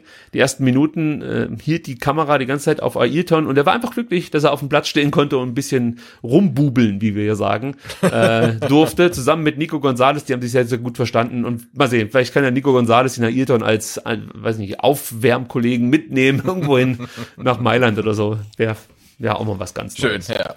Ähm, Erik Tommy, auch da muss man, muss man inzwischen äh, für Klarheit sorgen, denn der VfB äh, plant mit Eric Tommy. Das ist jetzt keine große News. Es gab ja schon zwischenzeitlich mal dieses Statement von Eric Tommy, dass er sich hier durchsetzen will. Dann hat auch der VfB signalisiert, dass man mit Tommy plane. Jetzt gibt's aber wirklich nochmal das ganz klare Bekenntnis, Tommy bleibt in Stuttgart. Ich sage aber dazu, Stand jetzt, man weiß ja immer nicht, wie sich alles entwickelt. Sven Missetat sagte am Montag, Erik bekommt die Rückennummer 11, ist fester Bestandteil des Kaders und hat gute Chancen, den Weg mitzugehen. Wir freuen uns sehr, ihn dazu äh, dabei zu haben. Ähm, er muss sich wie alle dem knallharten Konkurrenzkampf stellen. Wäre mhm, ja auch. Du aber, ja. Äh, was du verpasst hast, weil du ja ähm, gestern, vorgestern ähm, nicht so auf Twitter unterwegs warst, war ja noch äh, die kurze Aufregung, die es um Erik Tommy gab. Denn ähm, am Sonntag wurden ja die Trikots vorgestellt, die neuen. Ähm, und dann haben äh, äh findige äh, Internetnutzer sofort festgestellt, äh, dass man den Namen Tommy nicht auswählen konnte. Ach, das würde mir beim Trikots. VfB keine Bauchschmerzen bereiten. Da würde ich immer und, direkt von einem Anwenderfehler ausgehen. Ja, genau. Und dann äh, wurde halt ähm, auch der VfB Service angefragt, ähm, warum man ähm, keinen Tommy-Vlog auswählen kann. Und dann war die Antwort äh, vom VfB Service Team, äh, ich zitiere kurz, da die Rückkehr von Erik Tommy wohl noch nicht geklärt ist, wird der Spielername nicht im Kader als auswählbar angezeigt. Und das war gestern. Ähm, und dann, ähm, ja, äh, das war etwas unglücklich. Das hat dann auch kurze Wellen geschlagen, aber dann kam ja spätestens mit dem äh, Statement von Missintat und der Rückennummer 11 und dass Erik Tommy dann auch beim Training auflief, äh, war dann äh, zumindestens diese Frage war dann geklärt, aber da gab es nochmal kurz kurze Konfusion äh, ausgelöst ähm, vom VfB Service Team, was aber ähm, grundsätzlich ähm, eins der besten VfB Teams ist, finde ich. Ja, also äh, vielleicht, ich dachte zunächst, vielleicht hat sich äh, Paul Belligan noch, noch nicht für eine Rückennummer entschieden und deswegen hat man gewartet, aber das scheint ja nicht der Fall gewesen zu sein. Und man muss natürlich auch sagen, Sebastian, die Jungs und Mädels ähm, waren und sind immer noch in Kurzarbeit. Also da kann man schon mal mit dem mit den Gedanken woanders sein und eine Antwort geben, die jetzt vielleicht ja äh, Es, genau, aber es wird auch hinter, für Unruhe sorgt. hi- hi- hinterher auch noch richtig gestellt, dass die Antwort einfach etwas äh, unglücklich formuliert war und das war dann auch alles schnell wieder erledigt. Aber das hat äh, gestern dann ähm, ja äh, VfB Twitter noch so ein bisschen ähm, in Stimmung gebracht. Kann ich mir richtig vorstellen. Gut, äh, letzte Transfer-News. Die habe ich ganz bewusst ganz ans Ende gestellt, denn äh, macht für mich wenig Sinn. Sammy Kedira wurde mal wieder durchs Dorf getrieben.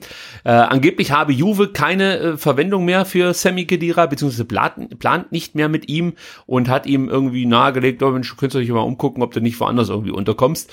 Und natürlich, ja, wenn man sowas irgendwo liest, dann äh, denkt man daran, Mensch, der Sammy Kedira, der müsste doch noch mal zum VfB kommen.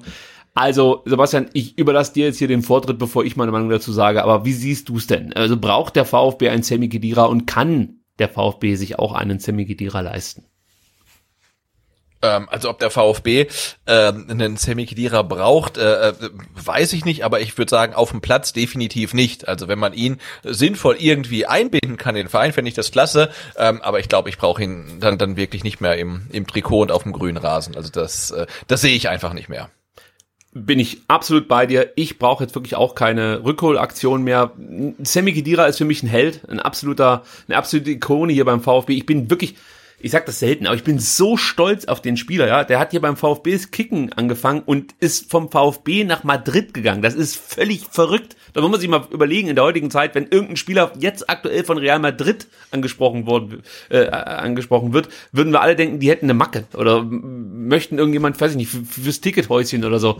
Äh, aber das war damals definitiv der Fall und das macht mich bis heute wirklich richtig stolz, auch dass er danach, egal wo er war, immer abgeliefert hat und immer wirklich ähm, ja, einfach fast schon ein bisschen besser war, als das viele erwartet haben. Also ich finde, Kedira war immer ein Spieler, der, der, der immer ein bisschen mehr gezeigt hat, als man sich von ihm erwartet hat und äh, dann irgendwie auch immer in der Startelf stand bei den Vereinen, wo man vielleicht eher dachte, ah, der wird wahrscheinlich nur auf der Bank als als Reservespieler seinen Platz finden. Nee, der hat eigentlich immer von Beginn an gespielt, hat immer gute Leistungen gebracht und macht mich einfach wahnsinnig stolz, was er in seiner Karriere erreicht hat. Aber ich brauche jetzt keine Rücke, Rücke, Rückholaktion äh, von Sammy Kidira, der dann wieder, ja, vielleicht Mangala signalisiert, hier ist jetzt momentan für dich kein Platz oder auch für ein Endo dann natürlich ähm, äh, ja einfach Probleme bedeuten würde. Also Aber Nee. ich halte jetzt auch Semi Khedira für clever genug, äh, äh, um zu wissen, was für ein Standing er hier in Stuttgart hat und dass das, äh, wenn er hier nochmal ähm, ja, ähm, ein Comeback feiert mit 33, dass dieses äh, Standing halt zumindest sportlich sicherlich nicht äh, besser werden wird. Das glaube ich auch ne? nicht. Ja, Weil wir hatten ja schon mal einen, einen ähnlichen Spieler beim VfB, der ist dann äh, nicht zu äh, Real Madrid und Juve gewechselt, sondern zu Arsenal und zu Barcelona und kam dann zurück, äh, Alex Krep, und das war halt, ging halt gar nicht gut halt einfach. Und äh, es geht eigentlich nie gut, wenn Spieler äh, ja von hier weggegangen sind, dann irgendwie Weltkarriere, ähm, eine Weltkarriere hingelegt haben, dann nochmal zurückkommen. Das klappt in den seltensten Fällen und ich glaube, ähm, ein Semi Khedira weiß das auch. Ja, und davon abgesehen, ja, ob jetzt Sammy Gedira hier äh, wirklich unbedingt nochmal zum VfB kommen sollte, glaube ich auch, dass man gehaltsmäßig da keine Experimente machen sollte. Und ich könnte mir zwar vorstellen, dass ein Sammy Gedira sagt, komm, ich verzichte nochmal auf ein Millionchen, aber ich glaube, selbst dann äh, äh, wäre es immer noch zu viel Geld aktuell für den VfB. Also romantischer Gedanke, aber für mich momentan, ja, der falsche Weg. Irgendwann weiß ich nicht, in, in einer Funktionärsposition oder als Trainer oder sonst irgendwas kann, da würde ich mich sogar freuen, wenn er hier wieder auftauchen würde. Aber jetzt als Spieler, ja, kommt's mir gerade etwas ungelegen, um es mal so auszudrücken. Äh, ja, exakt. Gut. Sebastian, wir haben es geschafft. Das war ein langes Transfer-Update, aber es gab Ja, ich hätte noch eine. Person, ich hätte noch eine Personalie, die dir vielleicht äh, durchgerutscht ist wegen deiner äh, äh, Twitter-Abstinenz. Ja. Und zwar äh, Sanko. Nee, das ist mir eigentlich nicht durchgerutscht. Dass äh, heute äh, ein Tweet kam, äh, dass Chelsea sich entschieden hat, äh, den Spieler nicht zu verpflichten. Ach nee, das ist mir durchgerutscht. Ich dachte, dass der Genau. Spieler hier auf dem, auf dem Zettel. Ich wollte das eigentlich vorhin angedeutet wissen mit, mit meinem Hinweis, dass äh, der VfB vielleicht noch etwas in der, in der äh, Sachen, in Sachen Offensive, ja, mit einem jungen Spieler plant. Das, Also ich habe ich hab hier genau, also ich habe hier Wollte ein, ein, ein, ein, ein Tweet äh, aus einer Quelle, die äh, vielleicht oder auch nicht irgendwie ähm, glaubwürdig ist. Ähm, aber auf jeden Fall äh, schreibt die, ähm, dass äh, Chelsea sich äh, nach drei Tagen äh, Probetraining entschieden hat, den Spieler nicht zu verpflichten, weil man schon ähm, genug Qualität ähm, auf dieser Position hat. Timo Und, Werner. Äh, der, und der Tweet schließt dann mit dem Satz, äh, äh, Sanko äh, fliegt äh, nach Deutschland. Äh, es wird erwartet, dass er sich Stuttgart anschließt. Ja. Ich Also das das ist auch meine Information, die ich so, also zu mir hieß es, äh, nein, ist auch egal. Du hast alles gesagt. Wir lassen es genauso stehen, wie es gesagt wurde von uns beiden jetzt und freuen uns dann auf die nächste Woche. Gut. Dann würde ich sagen, machen wir schnell weiter mit der Q&A, denn eigentlich wollte ich hier nur ein kurzes ähm, äh, Transfer-Update-Segment äh, liefern, aber es ist dann doch wieder fast eine Stunde geworden. Gut, Sebastian, es ist wieder Zeit äh, von dir, äh, Fragen gestellt zu bekommen. Ja, genau. Ich, hab, ich konnte schon, während wir ähm, das äh, Transfer-Update gemacht haben, ein paar Fragen äh, durchstreichen, abstreichen, abhaken, wie auch immer, die wir jetzt, glaube ich, ähm, äh, beantwortet haben. Ähm, ich könnte jetzt noch ein paar quasi äh, noch zu den Transfers zum Personal für die kommende Saison stellen. Ich könnte aber auch äh, mal was ganz anderes fragen. Ähm, Ach so, ich muss ja wieder, stimmt, ich muss ja wieder, Ja. ich muss ja wieder eine, äh, ein Segment auswählen. Ähm, ich würde sagen, STR-Fragen 300. Okay, dann frage ich dich was zu SDR. Ähm, wir haben äh, natürlich ein paar Fragen bekommen äh, zum Fanradio. Äh, also einmal ist die Frage, ähm, pass auf, gibt es in der kommenden Saison wieder ein äh, Fanradio? Dann habe ich auch die Frage, äh, warum stellt ihr euch die Frage, ob ihr weiterhin das Fanradio macht? Gibt es irgendjemanden da draußen, der das nicht mega witzig findet? Und ist es realistisch, dass STR-Abonnenten bei den Fanradio-Folgen mitmachen können? Also es gibt jemanden, der mit dem Fanradio Probleme hat, nämlich mich. Vielleicht kann ich das hier auch mal ganz kurz ausführen, denn die Fragen gab es wirklich häufig schon während dem Fanradio und auch äh, kurz danach und dann auch äh, in, in, in DMs direkt an mich gestellt, weil ich auch, glaube ich, manchmal schon durchklingen lassen habe, dass das äh, ja jetzt das ist ja ein bisschen zwiespältig drauf schaue. Also, zum einen macht mir das riesigen Spaß, einfach die Spiele frei von der Leber weg zu begleiten. Also wir kommentieren das ja nicht, sondern wir, wir, wir sprechen eigentlich über das, was wir da sehen, aber es ist ja, ja, einfach wirklich die klassische Fansicht mit allen Emotionen, die dazugehören. Aber eigentlich habe ich STR mal mit der Prämisse begonnen, dass ich eben nicht so Stammtischgelaber an den Tag äh, oder äh, nicht mit so Stammtischgelaber auffallen möchte, weil dafür, also ich glaube, da gibt's genügend Podcasts, die über Fußball halt mit dieser typischen Stammtisch-Attitüde sprechen. Gott sei Dank jetzt nicht unter den VfB-Fan-Podcast, möchte ich gleich dazu sagen, aber so grundsätzlich so einfach Fußball-Podcasts, die dann halt diese üble, üblichen Floskeln raushauen. Und genau das wollte ich eigentlich mit STR vermeiden. Das lässt sich aber nicht ganz vermeiden, wenn ich einfach komplett emotional äh, an so eine Sache rangehe und dann wirklich mich treiben lasse von dem Spiel und dann wirklich einen schwierigen Satz nach dem anderen rausballer, der vielleicht für den ein oder anderen Schmunzler sorgt, aber mich dann etwas deprimiert zurücklässt, weil ich der Meinung bin, dass ich der ganzen Sache in dem Moment nicht gerecht werde.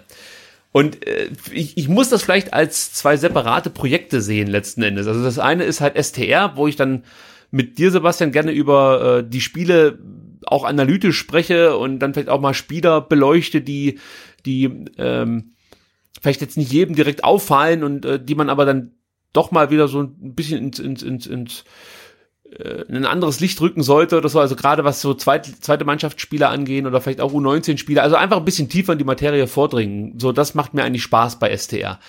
Und ähm, das Fanradio ist halt was komplett anderes irgendwie für mich. Also deswegen tue ich mich damit irgendwie so ein bisschen schwer. Ja. Und, das muss ich vielleicht auch noch sagen, es klaut mir eine Menge Zeit. Also es ist so, dass ich mir sonst Spiele einfach mal komplett live anschaue und die einfach auf mich wirken lasse und ein zweites Mal dann anschaue, um sie für mich zu analysieren. Und jetzt ist es halt so, ich gucke einmal das Spiel zusammen mit dir, kommentiere das im weitesten Sinne, muss mir es danach nochmal anschauen, ohne dass irgendwie äh, Unterbrechungen stattfinden oder so, sondern dass lasse ich es auch nochmal komplett auf mich wirken und dann analysiere ich es nochmal. Da geht eine Menge Zeit drauf, die mir eigentlich äh, fast schon ein bisschen zu schade ist, muss ich ganz ehrlich sagen. Und das führte ja auch dafür, dazu, dass wir die Spiele im Nachhinein gar nicht mehr groß analysiert haben bei STR. Äh, was ich bedauere, weil mir da mir hat das immer viel viel Spaß gemacht und es war für mich fast das wichtigste Segment einer jeden STR-Ausgabe. Äh, und ja, ich bin der Meinung, wenn STR an und für sich ganz normal weiterläuft, so wie wir es eigentlich immer gemacht haben und wir haben dann noch Zeit, Spiele live zu kommentieren, dann sehr gerne. Aber an erster Stelle steht für mich STR und der klassische Inhalt. Ja, sehe ich genauso. Ähm, und wir hatten das ja auch wirklich nur angefangen wegen der äh, Geisterspiele. Und ähm, da kann man vielleicht auch zum anderen Thema noch gerade überspringen. Ähm, heute wurde ja das neue DFL-Konzept äh, noch nicht verabschiedet, aber mal vorgestellt, das ja äh, äh, vorsieht, dass zumindestens bis zum 31. Oktober, glaube ich, äh, die Spiele ohne Stehplätze, ohne ähm, Gästefans und ohne ähm, Alkoholausschank, also Bierausschank im Stadion dann stattfinden. Und ähm, das ist ja dann für mich auch eher so ein Grund, also nicht das Bier, sondern das ganze, das Gesamtpaket, nicht ins Stadion zu gehen. Und ähm, also ich glaube, äh, wenn jetzt die Saison wieder ganz normal irgendwann mal wieder fortgeführt wird. Ich glaube, das ist dann vermutlich auch das äh, Aus fürs Fanradio. Ähm, aber so wie es aussieht, befinden wir uns ja noch äh, ja relativ ähm, lange Zeit in so einer gewissen Ausnahmesituation und vielleicht ist das ja dann auch so eine kleine Chance, ähm, dass wir noch das ein oder andere Spiel mal im Fanradio kommentieren. Also das muss man noch dazu sagen. Also für mich war das Fanradio in erster Linie die, die einzige Möglichkeit, wie ich mit diesen Corona-Spielen ja klar kam zur damaligen Zeit, weil für mich war das der völlig falsche Zeitpunkt über Corona oder über Bundesliga-Fußball, Zweitliga-Fußball zu diskutieren. Also es war ja, ging glaube ich Mitte April los, wo, wo dann plötzlich merkwürdige Bild-Livestreams auftauchten mit irgendwelchen Politikern, die ankündigten, ja, dass ja. man ja sich mal äh, Gedanken machen könnte, vielleicht doch ab Mai schon wieder spielen zu dürfen und so. Also diese ganzen Umstände damals fand ich sehr befremdlich, haben mir nicht gut getan und sorgten auch dafür, dass ich mich noch weiter vom Fußball an und für sich entfernt habe. Und dann habe ich mir halt die Frage gestellt und wir uns ja auch off-air sozusagen, was machen wir denn, wenn die Spiele losgehen? Wie begleitet man das eigentlich? Und wir haben gesagt, gut, an und für sich besteht jetzt nicht so ein großes Interesse, aber wir versuchen das mal bei diesem Fanradio. Vielleicht ähm, kommen wir so irgendwie ja, in, in, diese ganze Sache rein, gewinnen dann aber gleichzeitig auch so ein Stück weit den Abstand, dass man nicht eben nur vor so einem äh, gefühlten Freundschaftsspiel äh, zu Hause sitzt und, und gar nicht so emotional in die Sache rangeht. Und ich glaube, das hat uns auch gut getan. Also ich bin mir nicht sicher, ob ja, ich mir Fall, ja. ja. so, so ein Dresden-Spiel über 90 Minuten angeschaut hätte, hätte ich nicht das Fanradio gemacht. Nee, egal. Ja, oder, oder Osnabrück oder so. Das, das war halt grauenhaft eigentlich, aber mit dir zusammen und mit den Leuten, die dann zugehört haben, war es halt einfach ein toller Nachmittag, muss man einfach so sagen. Also genau das macht das ja auch aus, wenn du sonst ins Stadion gehst, ja, dass es die Begleitumstände nicht immer die besten sind. Also das Spiel ist dann für mich eher ein Begleitumstand. Äh, aber die Leute, die du triffst im Stadion, vor dem Stadion und so, das ist dann letzten Endes eigentlich der Grund, warum du ins Stadion gehst. Und ein bisschen so war das auch ähm, ja, zu Fanradio-Zeiten. Jetzt muss ich aber zugeben, dass ich inzwischen mich wirklich schon dran gewöhnt habe an diese Geisterspielatmosphäre und äh, es fast schon etwas befremdlich finde, wenn zum Beispiel im französischen Pokal plötzlich Zuschauer rumbrüllen. Ja, also das störte mich dann zeitweise sogar ein bisschen. Das gebe ich ganz ehrlich zu. Also ich musste mich da erst wieder dran gewöhnen. Äh, liegt aber vielleicht auch daran, dass das alles total ähm, ja unkoordiniert abläuft und ähm, deswegen einfach immer noch keine normale Stadionatmosphäre darstellt für mich. Ähm, ja, also ich möchte hier nichts ausschließen, das sage ich schon mal vorweg. Ich möchte absolut gar nichts ausschließen. Ich, ich, ich mache das Fanradio gerne, aber ich würde halt auch gern weiterhin eine ganz klassische STR-Ausgabe mit Sebastian aufnehmen. Deswegen, da schlagen zwei Herzen in meiner Brust, wie man so schön sagt, und mal gucken, wie das letzten Endes weitergeht. Dann gab, glaub, war auch noch Thema, ob wir mit Gästen irgendwie planen würden für die ähm, Fanradio-Geschichte. Genau, also da haben wir Fragen bekommen. Also einmal, ähm, ob es ist realistisch, dass ähm, STR-Abonnenten bei den Fanradio-Folgen mitmachen können. Es gab aber natürlich ähm, auch Folgen, ähm, ähm, äh, ja, ob mal äh, wieder bei uns äh, ja Dritte zu Gast sind und äh, wird mal wieder ein VfB Insider als Gast eingeladen. Also dann haben wir gleich das ganze Thema äh, äh, Gäste ähm, abgehandelt vielleicht. Ja, also da kann ich jetzt noch keine Auskunft zu geben, muss ich ehrlicherweise sagen. Äh, alles ist möglich in dieser äh, Geschichte, Insider und auch normale Gäste, aber momentan ist nichts geplant in diese Richtung. Äh, ich glaube auch, weil es zeitlich bei mir gerade nicht hinhaut, dass ich mich da länger mit beschäftigen kann. Und da braucht es dann doch ein bisschen Vorbereitungszeit, wenn du Gäste hast, sonst äh, wird man auch dem Gast nicht gerecht. Und zum Thema Fanradio und STR-Abonnenten, also so prinzipiell würde ich sagen, kann man sich das schon mal überlegen, ob sowas möglich ist. Aber wenn, würde ich es, glaube ich, besser finden, wenn man dann wirklich in einem Raum zusammen die Spiele bespricht. Also weiß ich nicht, so wie du zu mir gefahren bist mit dem Rad und man setzt sich dann vor den Fernseher und spricht dann darüber, das macht für mich noch Sinn, aber wenn man wirklich vor drei unterschiedlichen Monitoren sitzt, dann wird das, glaube ich, zum Fiasko. Wir haben ja jetzt schon Probleme gehabt, uns irgendwie zeitlich irgendwie zu synchronisieren. Dazu kommt dann immer dieser leichte Versatz, den man über Skype oder über äh, Studio Link hat und ähm, der eine sagt was, der andere hat vielleicht schon sogar das Tor gesehen und brüllt schon ins Mikrofon. Also ich glaube, da entsteht irgendwie eine merkwürdige ähm, Gemengelage. Also was ich oder mein, mein Traum wäre eigentlich wirklich so einen Raum zu finden, äh, wo man sich dann trifft zu den Spielen, vielleicht dann auch noch mit 10, 12, von mir ist auch 20 in Anführungsstrichen Zuhörern, die dann in diesem Raum mit verweilen und jeder kriegt irgendwie so ein Headset auf, auf den Kopf, also Sebastian, ich und dann möglicherweise noch ein Gast und dann bespricht man einfach das Spiel. Das wäre natürlich ein absoluter Traum, aber ich glaube, das ist ja momentan nicht machbar und ähm, ich weiß, ich weiß gar nicht, ob das rechtlich möglich ist. Aber ja, auch da möchte ich nichts ausschließen.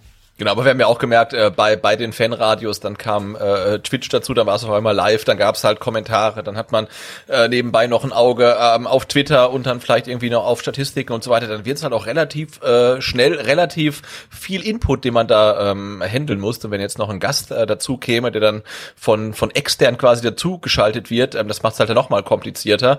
Und ähm, also grundsätzlich, glaube ich, wäre das ja eine ne coole Option, mal jemanden dabei zu haben. Ähm, aber dann sollte man es wirklich, wie Ricky sagt, äh, in, in einem Raum machen und ähm, zu, zu dritt halt irgendwo vorm Fernseher sitzen, das gleiche Bild haben ohne Versatz, weil sonst wird's, glaube ich, ja, ja, relativ schnell ätzend. Und, und was man bei den vielen wirklich netten Meldungen von euch auch nicht vergessen darf, also viele haben da wirklich eine positive Rückmeldung gehabt auf diese Fanradio-Geschichte, ist, dass es natürlich damals eigentlich immer um etwas ging in den Spielen. Also du durftest nicht mehr verlieren, äh, haben wir aber trotzdem. Man hat dann mit einem Auge nach, nach Hamburg oder nach Bielefeld oder nach Heidenheim geschaut, aber eigentlich ging es wirklich um jeden, in jedem Spiel um alles. Und jetzt denke ich mal, zu Beginn der Saison werden wir halt dann auch viele Spiele haben, die einfach so vor sich hin plätschern und ähm, die uns emotional noch nicht ganz so mitnehmen, wie dann, weiß ich nicht, so ein 3 zu 2 gegen den HSV oder so. Äh, weil die Umstände noch nicht ganz so klar sind, wo es hingeht mit dem VfB. Aber natürlich, ja, wer weiß, vielleicht gibt es dann am ersten Spieltag direkt schon wieder ein Fanradio und äh, ich gehe da total ab. Ich, ich steuere das ja nicht, es passiert halt einfach. Ähm, aber momentan kann ich mir nicht vorstellen, dass wir, was ja nicht beim Auftaktgegner Mainz, ja, wenn es da 0-0 steht, äh, dass ich mich dann schon anfange, über irgendwelche Spielzüge aufzuregen oder, weiß ich nicht, Verteidigungsverhalten der Abwehrspieler lautstark bemängele. Also mal abwarten, wie sich das entwickelt mit dem Fanradio. Es gibt auch weiterhin STR spielt. Also da gibt's vielleicht dann schon am nächsten Wochenende eine neue Ausgabe. Ah, okay. Ja, wollte eigentlich schon dieses Wochenende durchstarten, aber habe mich dann doch kurzfristig dagegen entschieden. Ja, wie sieht's da aus? Ich habe jetzt äh, ähm, die Premiere verfolgt, äh, die zweite Episode nicht mehr, aber du bist erfolgreich, hoffe ich. Die zweite Episode hättest du gucken müssen, also da muss man sagen, ist Ich habe nur gesehen, dass äh, Mario Gomez einen Hattrick geschossen hat, oder? ist Und kein, kein, kein, kein Abseitstor-Hattrick, sondern ein richtiger. Es war ein richtiger Hattrick, das zum einen. Dann hat uns Kobel in die nächste Pokalrunde gerettet, muss man fast schon sagen, mit einer fantastischen Parade, nachdem Massimo gegen Kiel im Elfmeterschießen nur den Pfosten getroffen hat, ja, der natürlich jetzt nicht mehr auftauchen wird im Spiel nach diesem ja, Pfosten. Sagen, den stellst du bitte nicht mehr auf. Nein, natürlich nicht. Aber der VfB ist unter mir in der zweiten Ausgabe komplett äh, schadlos durchgegangen, ungeschlagen. Und ähm, ich frage mich jetzt schon, wer soll mich eigentlich noch stoppen? Und äh, vielleicht finden wir das schon am kommenden Sonntag heraus, wer das sein könnte. Ja, also das wird es weiterhin auf Twitch geben. Das macht mir auch Spaß. Äh, S STR spielt. Nächste Frage. Ähm, ich ich stelle eine Frage. Ich stelle mal eine Frage, mit der wir dann äh, vielleicht ähm, überleiten können zu einem Themenblock, den wir noch im äh, regulären Programm haben. Ja. Äh, äh, Thema Trikots, da äh, gab es auch ein paar Fragen. Ähm, was haltet ihr von den neuen Trikots? Kauft ihr euch äh, welche von den neuen Trikots? Ähm, und ähm, das Trikot welches äh, Spielers wird das meistverkaufte in der kommenden Saison sein? Und warum ist es das von Holger Bartstuber? Das verstehe ich jetzt nicht so ganz, aber ähm, also Thema Trikots, äh, ja. Ähm, was Thema sagst Trikots. du zu den neuen Trikots? Ja, also ich bin ja jetzt kein so ein Trikot-Freak. Das habe ich ja, glaube ich, schon ein paar Mal erzählt, dass ich ähm, mir noch nie ein Trikot gekauft habe. Äh, nicht, weil ich die irgendwie hässlich finde oder so, sondern ja, ist einfach nicht so mein Ding. Also ein Trainingsanzug oder, weiß ich nicht, so ein, so ein Warmmach-Shirt oder so, das kann ich mir schon mal eher vorstellen, aber ein Trikot ist irgendwie nicht so ganz mein Ding. Weiß ich nicht. Hat, das war es noch nie und wird es wahrscheinlich auch nie werden. Jetzt zu den neuen Trikots verstehe ich ganz ehrlich den Hype im Vorhinein immer nicht so ganz, weil eigentlich ist es ja klar, es wird ein weißes Trikot mit einem Brustring geben. Alles andere würde nur einen Shitstorm nach sich ziehen. Ähm, und beim Auswärtstrikot bin ich immer noch ein Fan von einem ganz einfach roten Trikot. Also das ist für mich dann letzten Endes auch eher die klassische Variante, die mich anspricht. Ich finde jetzt in der heutigen Zeit dieser, die, diese, äh, ja, diesen, diesen Merchandise-Gedanken irgendwie scheiße, muss ich ganz ehrlich sagen. Ja, also du siehst jetzt zum Beispiel unser neues Heimtrikot. Ja, da hat sich ja eigentlich kaum was geändert im Vergleich zum, zum letztjährigen Trikot, außer diese blöde rote Naht. Wo ich mich natürlich frage, ja, ist das jetzt wirklich, hat's das jetzt unbedingt gebraucht? Auch diese seitlichen Streifen, die ja eigentlich überhaupt nicht auffallen, wenn du die jetzt damit auf dem Platz spielen siehst oder so.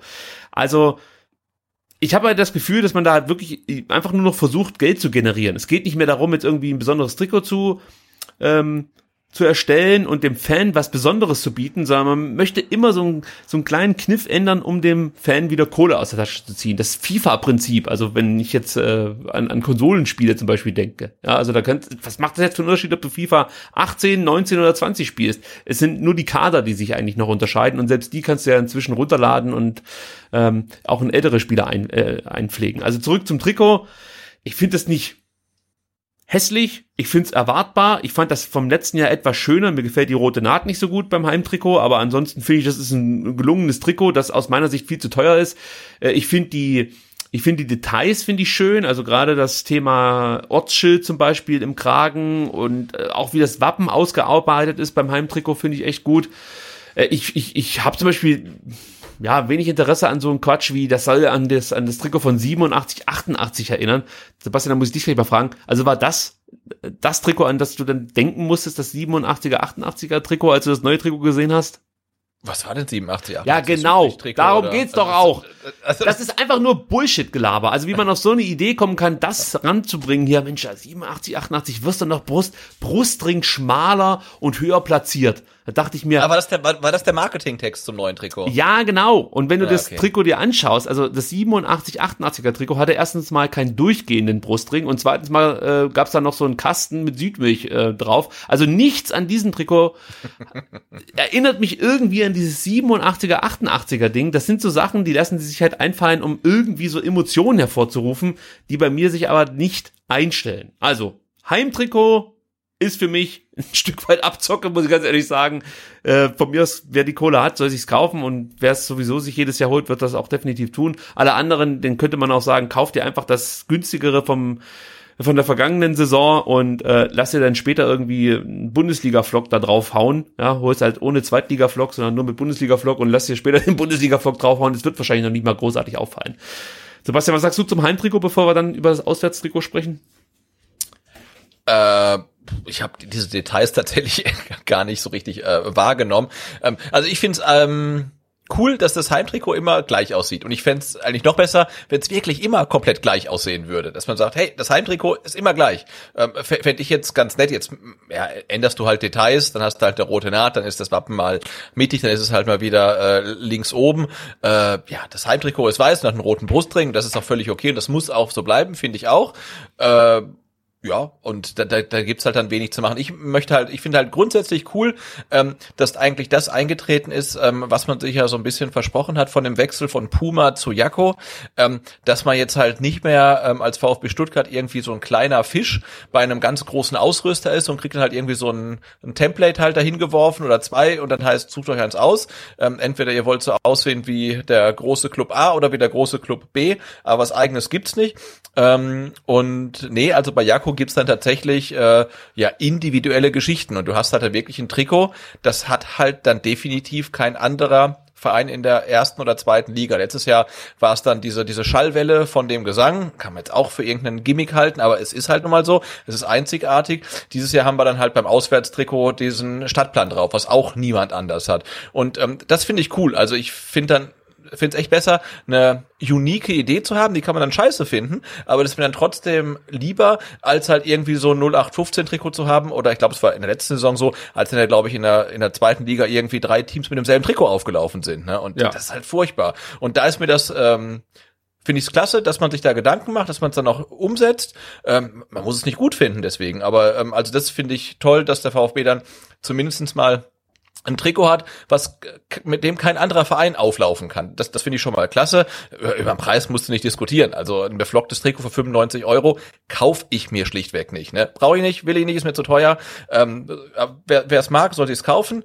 Ähm, ich kaufe es mir dann vielleicht nach der Saison, vermutlich auch nicht aber das ist ja ein anderes Thema. Das ist ja auch nichts VfB-spezifisches. Bei anderen Clubs kosten die Vereine mittlerweile weit über 100 Euro. Hm. Ähm, ich glaube, da ist Jakko im Vergleich noch relativ günstig, ähm, aber ist auch nichts für mich halt. Ne? Ähm, uh, ja, also das ist so uh, mein Statement zum Thema Trikot. Und was du sagst, dieses Thema ähm, ja Verkaufen, Marketing, Merchandising. Ich finde es auch befremdlich, dass es mittlerweile dann im Endeffekt dann fünf verschiedene Trikots gibt. Ne? Also Heim, Auswärts, äh, Third, was dann noch vorgestellt wird vermutlich, und dann noch zwei Torwart-Trikots, die man dann eventuell auch als Spielertrikots irgendwie ähm, äh, einsetzen kann. Ähm, das das finde ich auch ein bisschen schräg.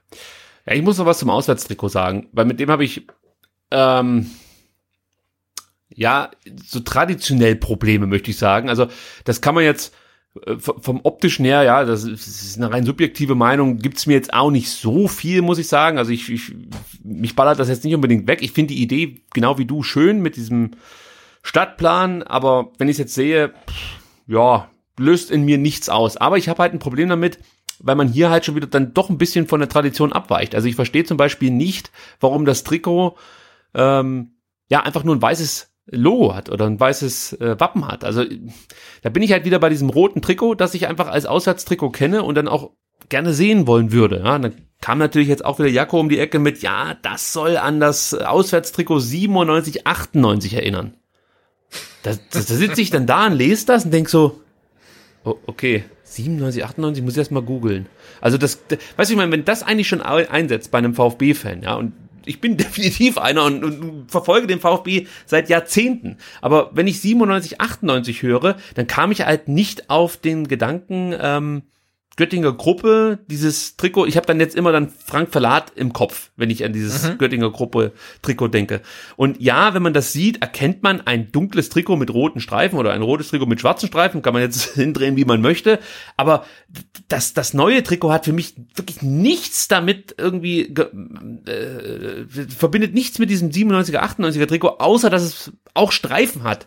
Aber gut, vielleicht bin ich da einfach zu kritisch an der Stelle, aber ich, ich möchte in deren Sicht ein rotes Trikot mit einem normalen VfB-Wappen bitte. Und ansonsten brauche ich ehrlich diesen Schnickschnack nicht. Also für mich ist das eher ein drittes Trikot, das jetzt. Das wollte ich gerade sagen. Also das, das Auswärtstrikot, äh, ähm, was jetzt vorgestellt wurde, wäre für mich auch so ein klassisches ähm, Ausweichtrikot.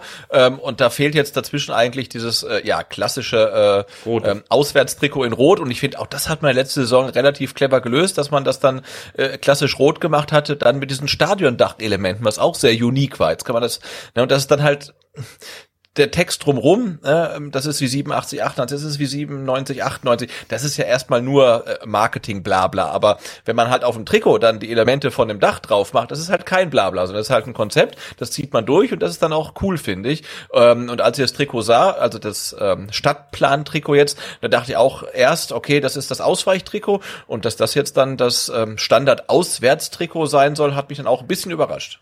Und ich würde es, glaube ich, auch schöner finden, ich habe es mir jetzt hier gerade noch ein paar Mal angeschaut auf der der äh, Shop-Seite. Ich glaube, ich würde das zweite, also das, das schwarz-rot gestreifte Trikot schöner finden, wenn es komplett in schwarz gehalten wäre und der Stadtplan einfach so grau ähm, mhm. gehalten wäre und diese roten Streifen würden gar nicht, wären gar nicht auf dem Trikot. Ich glaube, dann würde es mir sogar richtig gut gefallen. wenn ich, also ich versuche mich da gerade reinzudenken, wenn die roten Streifen nicht wären, dann würde ich es, glaube ich, echt cool finden. Der Stadtplan kommt auch besser zur Geltung, weil so erkennst du den gar nicht richtig. Also äh, klar, man weiß es ja, weil es ja hundertmal irgendwie wurde darauf hingewiesen und wenn du das natürlich ein bisschen mal anschaust und siehst dann da Stadion direkt auf dem Herzen und so, dann ist auch alles klar.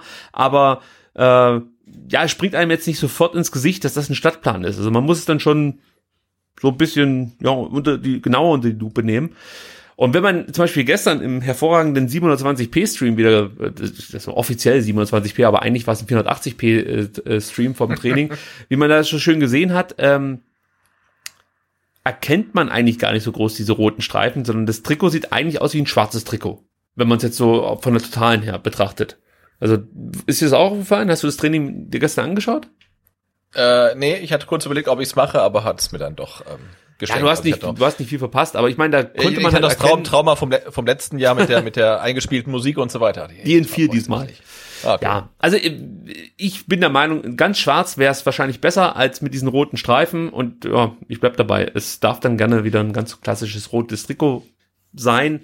Äh, für alle, die dieses Trikot abfeiern, da freue ich mich einfach. Also, weil mich stört's nicht, sage ich gleich dazu. Und wenn es Leute gibt, die die es echt toll finden und sich freuen, so ein Ding zu kaufen, ja, dann ist es ja völlig in Ordnung. Also mich stört's nicht, ich kann damit leben, aber es ist jetzt auch nicht irgendwie, ja. Der heiße Genau, und, und wenn der, wenn der VfB in der kommenden Saison 40 Punkte holt, dann ist mir echt auch komplett egal. Ja, stimmt, dann können sie von mir das auch im gelben Torwarttrikot au auflaufen. Das Genau, weil- übrigens, da- Sebastian, das muss man vielleicht noch sagen, das soll nämlich auch an was erinnern, nämlich das gelbe Torwarttrikot lehnt sich an die beiden Gründungsvereine, den ähm, äh, FV Stuttgart 1893 und den Kronclub Cannstatt an. Ja, da guckst du blöd, wa? Ja, ich habe auch einen Text gesehen und hatte aber, ich meine, gelbes Torwarttrikot äh, ist halt beim VfB schon Tradition. Ne? Da musst du nur mal äh, VfB Torhüter äh, googeln und dann Ja. ja sie, siehst Und du, das sieht Timo- auch wieder toll aus. Also äh, Ja. diese Bühnchen und so, alles super gemacht, ja, aber äh, das löst in mir trotzdem nichts aus. Also sorry, ist halt so.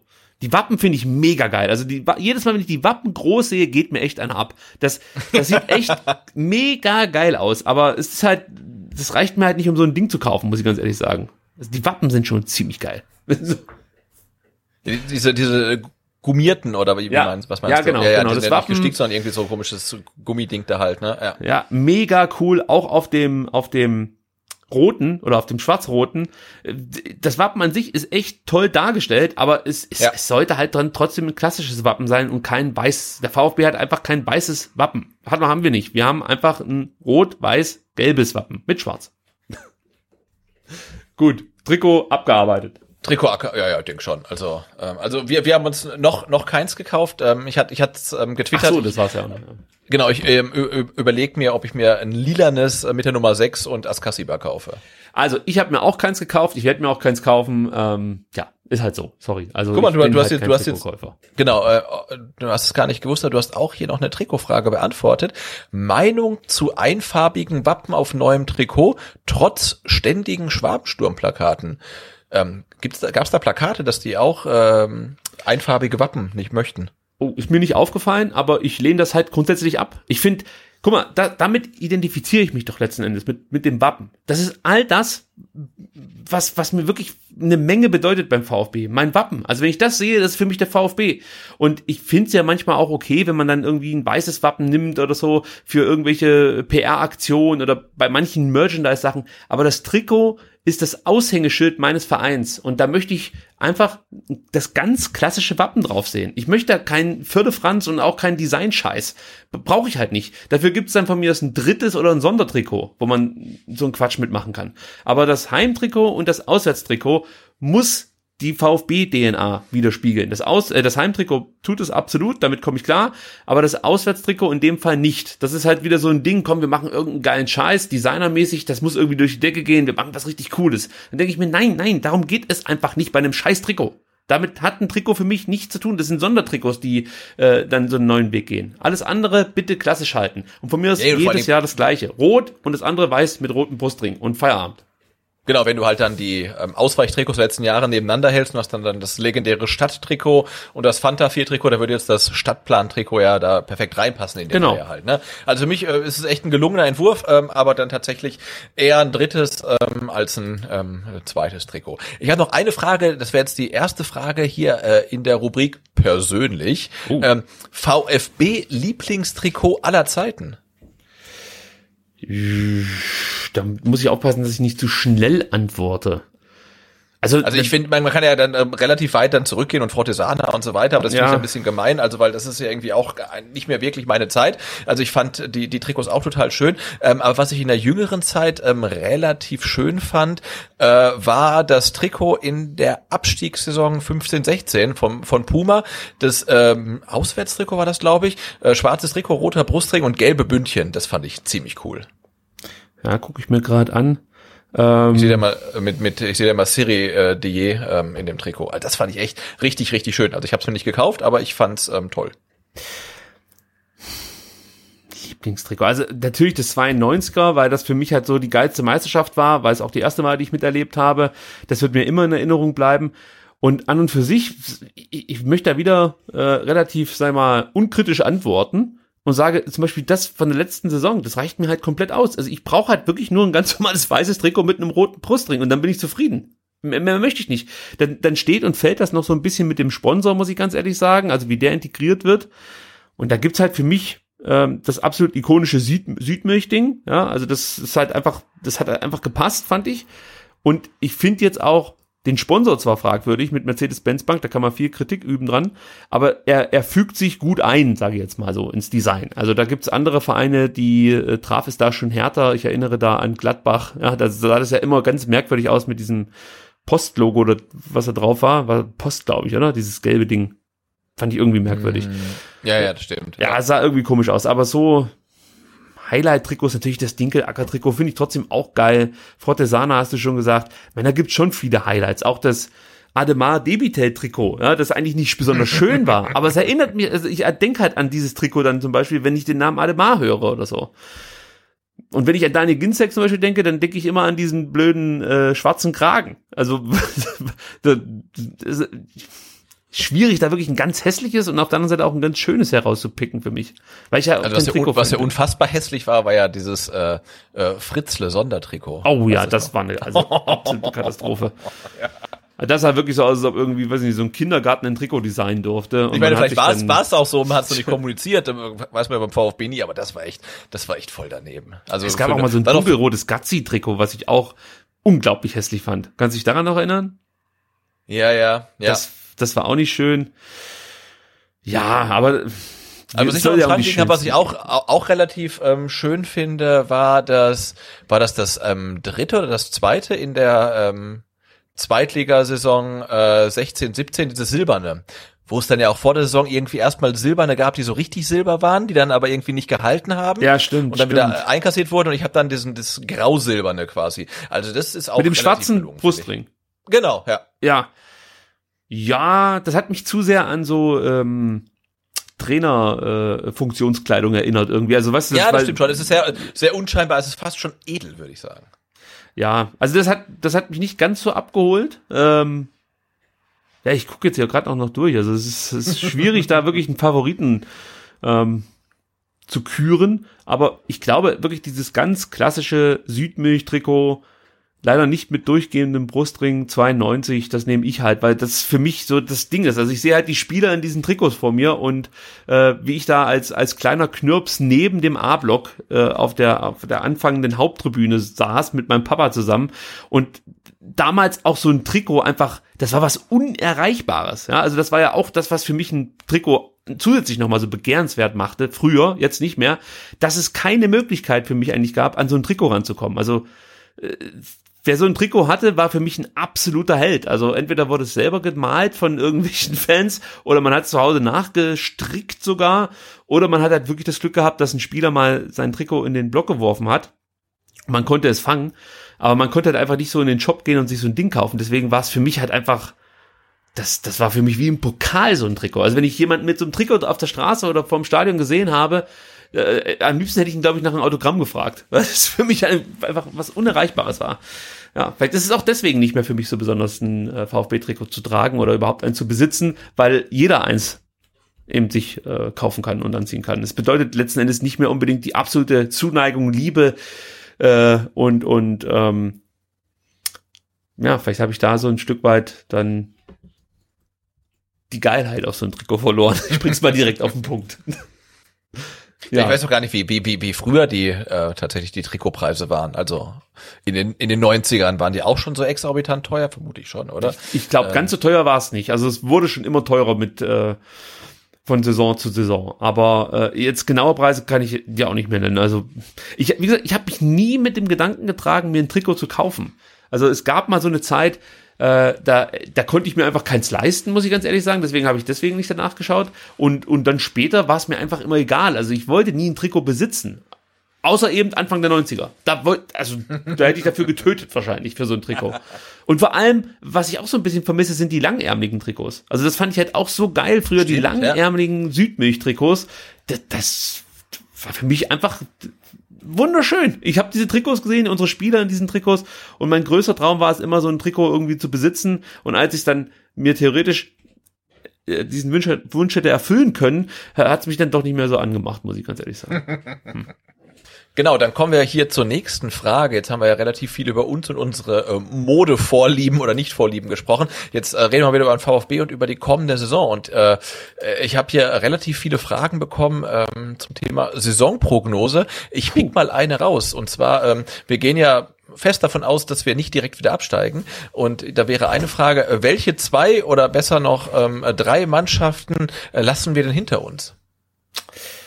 Ja, das ist natürlich schwer. Also da gibt's natürlich immer so die üblichen Verdächtigen, möchte ich fast schon sagen. Also Mainz musst du immer nennen, Augsburg musst du immer nennen. Äh, dann bin ich auch mal gespannt, was mit Köln so passiert. Ähm, da bin ich mir auch nicht ganz ja, ich sagen, sicher. Wir wissen ja aus, aus eigener Erfahrung, dass das zweite Jahr in der Liga immer ähm, schwerer ist als das erste. Also Köln, ja. Ähm, eigentlich wäre auch ein Reflex Union Berlin ähm, zu nennen, aber die ähm, verpflichten sich, was ich so mitbekomme, ja gerade relativ clever für die kommende Saison. Also äh, da bin ich mal gespannt, wie die sich schlagen. Also bei Union mh, hm, bin ich mir nicht ganz sicher, ob, ob, ob denen nicht der Wegfall der Zuschauer noch weiter Probleme bereiten wird. Mhm, also ja. Äh, auch wenn dann ein paar Leute ins Stadion kommen können, ich glaube, die sind schon sehr darauf angewiesen, dass sie ihre besondere Festungsatmosphäre da in der alten Försterei haben und dann vielleicht auch mal Spiele, die auf Messers Schneide stehen, eben für sich entscheiden können. Also deswegen würde ich Union schon auch zu den Kandidaten zählen, die sich da unten tummeln werden und ums Überleben strampeln müssen. Äh, wie gesagt, Köln, äh, Augsburg, äh, muss man sagen, natürlich auch. Bielefeld ist ja ganz klar. Die stehen auch noch mit unten drin. Bei Bremen, ja, ich sehe jetzt nicht unbedingt, wie die sich verbessert haben im Vergleich zur letzten Saison. Dann haben sie auch weiterhin an, ihren, an ihrem Trainer festgehalten und dem wünsche ich einfach nur das allerletzte. Also von daher auch hier Platz 18 schon mal. Also, also, du bist auch großer Flo Kofeld-Fan, höre ich daraus. Ich verabscheue Florian Kofeld. und das ist immer noch dem geschuldet. Also ich habe den nie so besonders gemocht, weil der so eine, so eine geleckte Art hat. Das ist einfach nicht mein Typ so. Aber ist egal. Es gibt auch andere Trainer, mit denen komme ich trotzdem klar. Aber das Schlimmste war für mich, wie er sich aufgeführt hat beim, glaube 2 zu 1 war das. Es war der erste Sieg des VfB Stuttgart in der Saison 18, äh, 19, in der Abstiegssaison. Und ähm, da ist er jedes Mal total ab, äh, abgegangen da am, am Spielfeld so wie man es halt von ihm gewohnt ist, ja. Und das, das ging mir so auf den Sack und ich habe das die ganze Zeit vor meiner Nase gehabt da an diesem Spieltag, dass ich ab diesem Tag äh, ein besonderes Auge auf Florian Kofeld geworfen habe und sein Verhalten mir mehrfach missfallen ist. So, äh, deswegen Nee, mit dem Kofeld kann ich nichts anfangen. Deswegen, dem gönne ich schon mal einen Abstieg. äh, Schalke glaubt nicht, dass die absteigen werden. Also, die werden vielleicht jetzt nicht unbedingt direkt in die Champions League einziehen. Wobei, eigentlich könnte es dann schon so sein, dass sie dann direkt vom Platz, was, wo, wo waren sie am Ende auf Platz 12 oder so, dann doch irgendwie nochmal komplett durchstarten. Äh, bei Freiburg, die musst du eigentlich auch mal nennen, auch wenn die jetzt keine großen Abgänge hatten, aber Freiburg ist auch eine Mannschaft, die eigentlich vom ersten Spieltag ums Überleben kämpft und dann relativ schnell diese 40 Punkte zusammen hat. Aber auch die werden sich unten, denke ich mal, mit, mit äh, Abstiegssorgen auseinandersetzen müssen. Vielleicht jetzt nicht über komplett 34 Spieltage, aber zumindest ja, über, über 20, vielleicht 25. Und ansonsten, wen sehe ich da sonst noch unten? Das war's eigentlich so. Das sind für mich so die direkten Konkurrenten. Frankfurt. Aber ist, Fre ist Freiburg nicht mittlerweile, also so in meiner Wahrnehmung haben sie sich echt so ein bisschen hochgespielt vom ähm, ja immer ähm, Abstiegskandidaten, jetzt eigentlich eher so zu einem Team fürs gesicherte Mittelfeld mit ähm, Perspektive nach oben. Also ich meine, die waren ja die Saison auch vor Eintracht Frankfurt und, und Hertha und Schalke. Ja, das, die haben eine hervorragende Saison gespielt, also oder die letzten Jahre liefen echt gut für für Freiburg. Aber ich glaube nicht, dass die mit der Denkweise da an die Saison gehen. Ähm, ja, wir haben mit dem Abschied nichts zu tun. Und so sehe ich es halt auch. Da, da kann halt schnell so ein ähm, ja so eine Negativspirale sich in Gang setzen. Ja, also die Mannschaft ist gut, aber die brauchen auch schon so ein Stück weit einen Lauf. Also wenn wenn die nicht immer 100% geben, werden die Probleme haben gegen viele Gegner. Und die kommen halt auch viel über Mentalität.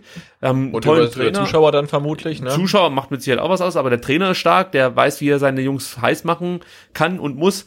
Äh, also äh, trotzdem ist für mich Freiburg grundsätzlich immer ein Kandidat, die sich als allererstes mit dem Gedanken Abstieg auseinandersetzen müssen. Also der Plan kann jetzt nicht sein, unser Ziel ist, oder der Ziel kann, das Ziel kann nicht sein, wir wollen Platz 10 erreichen, sondern das Ziel wird auch in Freiburg in der Saison sein, wir wollen so schnell wie möglich 40 Punkte ähm, zusammenbekommen. Und deswegen zähle ich die jetzt einfach mit dazu. Und es ging ja darum, nenne zwei Mannschaften, die hinter dem VfB landen. Und da sehe ich für mich Mainz als, als, als eine der Hauptmannschaften, äh, die sich Sorgen machen müssen um den Klassenerhalt. Und ja, bei Bremen bin ich mir nicht hundertprozentig sicher. Also Mainz ist für mich wirklich ein Kandidat, den müssen wir einfach hinter uns lassen. Also Mainz, wir müssen in Mainz gewinnen diese Saison. Punkt. Und bei Bielefeld könnte ich mir vorstellen, dass die so ähnlich wie Union äh, überraschen können und durch ihre mannschaftliche Geschlossenheit vielleicht dann auch noch mal was reißen können und einfach so eine Überraschungsmannschaft sein könnten. Ja, also die werden mit Sicherheit mit Uwe Neues nicht so rangehen wie Paderborn in der vergangenen Saison. Sprich, wir wollen einfach Unterhaltung bieten und ähm, mit mit wehenden Fahnen untergehen letzten Endes. Also ich glaube, dass der Neuhaus, dass sein System schon an die Bundesliga-Umstände anpassen wird und äh, so wie ich Uwe Neuers bislang erlebt habe, wird ihm da auch das ein oder andere einfallen, was dazu führen wird, dass Bielefeld vielleicht knapp, aber am Ende die Klasse halten kann.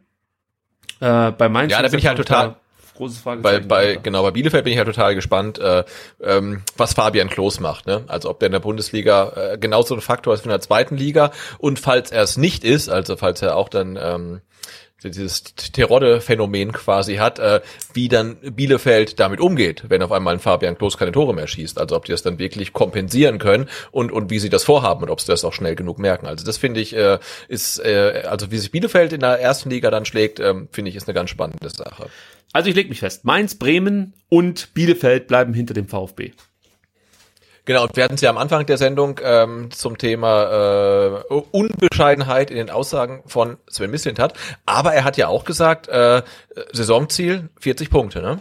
Genau, 40 Punkte, damit sind wir sicher drin, hat er gesagt. Der Klassenerhalt Nichts anderes kann Thema sein. Und das und ist die. Das ist natürlich alles andere als unbescheiden, sondern das tut dann wirklich gut, weil wir erinnern uns, äh, als wir das letzte Mal in der Situation waren, gerade aufgestiegen gewesen zu sein, ähm, da hatten wir einen Präsidenten, der dann irgendwie von den Top 5 irgendwie ähm, geredet hat. Ne? ja. in, also nicht sofort, aber äh, in absehbarer Zeit. Also, wo man auch sagt, aber vielleicht steigt man ja auch gleich wieder ab, aber das war im Plan nicht vorgesehen. Und ähm, also das scheint ähm, der aktuelle Sportdirektor dann deutlich realistischer zu sehen, ähm, als es damals der Fall war ja, 40 Punkte oder nie, ich, ich gehe sogar noch eine Stunde, eine Stufe, eine Stufe drunter und sag Klassenerhalt. Alles andere ist mir egal. Natürlich 40 Punkte bedeutet Klassenerhalt in der Regel, aber du kannst auch mit 35 Punkten die Klasse halten. Für mich zählt einfach nur der Klassenerhalt. Umso früher, umso besser. Aber wenn es am 34. Spieltag dann dazu kommt, dass der VfB die Klasse hält, bin ich zufrieden. Fertig. Punkt.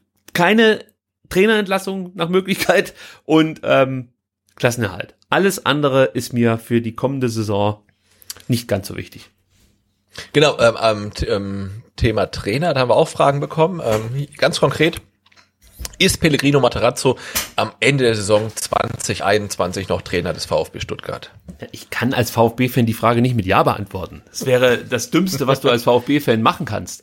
Aber ich wünsche es uns allen einfach, dass er äh, am Ende der Saison noch Trainer ist, weil es würde bedeuten, dass der VfB eine erfolgreiche Saison gespielt hat und es würde auch bedeuten, dass der VfB nicht komplett wieder bei Null anfangen muss. Denn ich behaupte jetzt einfach mal, sollte Matarazzo am Ende der Saison nicht mehr Trainer beim VfB sein, dann wird auch Sven Missentat nicht mehr Sportdirektor beim VfB sein.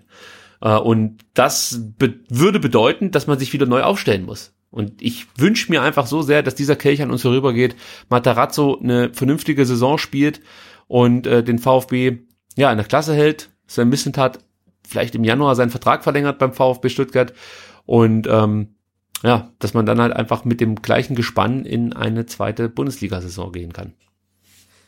Genau, aber rein statistisch gesehen ist es halt relativ unwahrscheinlich, dass der Trainer vom Anfang der Saison auch am Ende der Saison noch der Trainer ist. Also das wäre echt was Neues. Das hat, hat lange niemand mehr geschafft. Ähm, in, insofern, also wenn man drauf wetten müsste, müsste man eigentlich dagegen wetten. Aber äh, ja, man hat ja noch äh, Träume und, und, und Hoffnungen.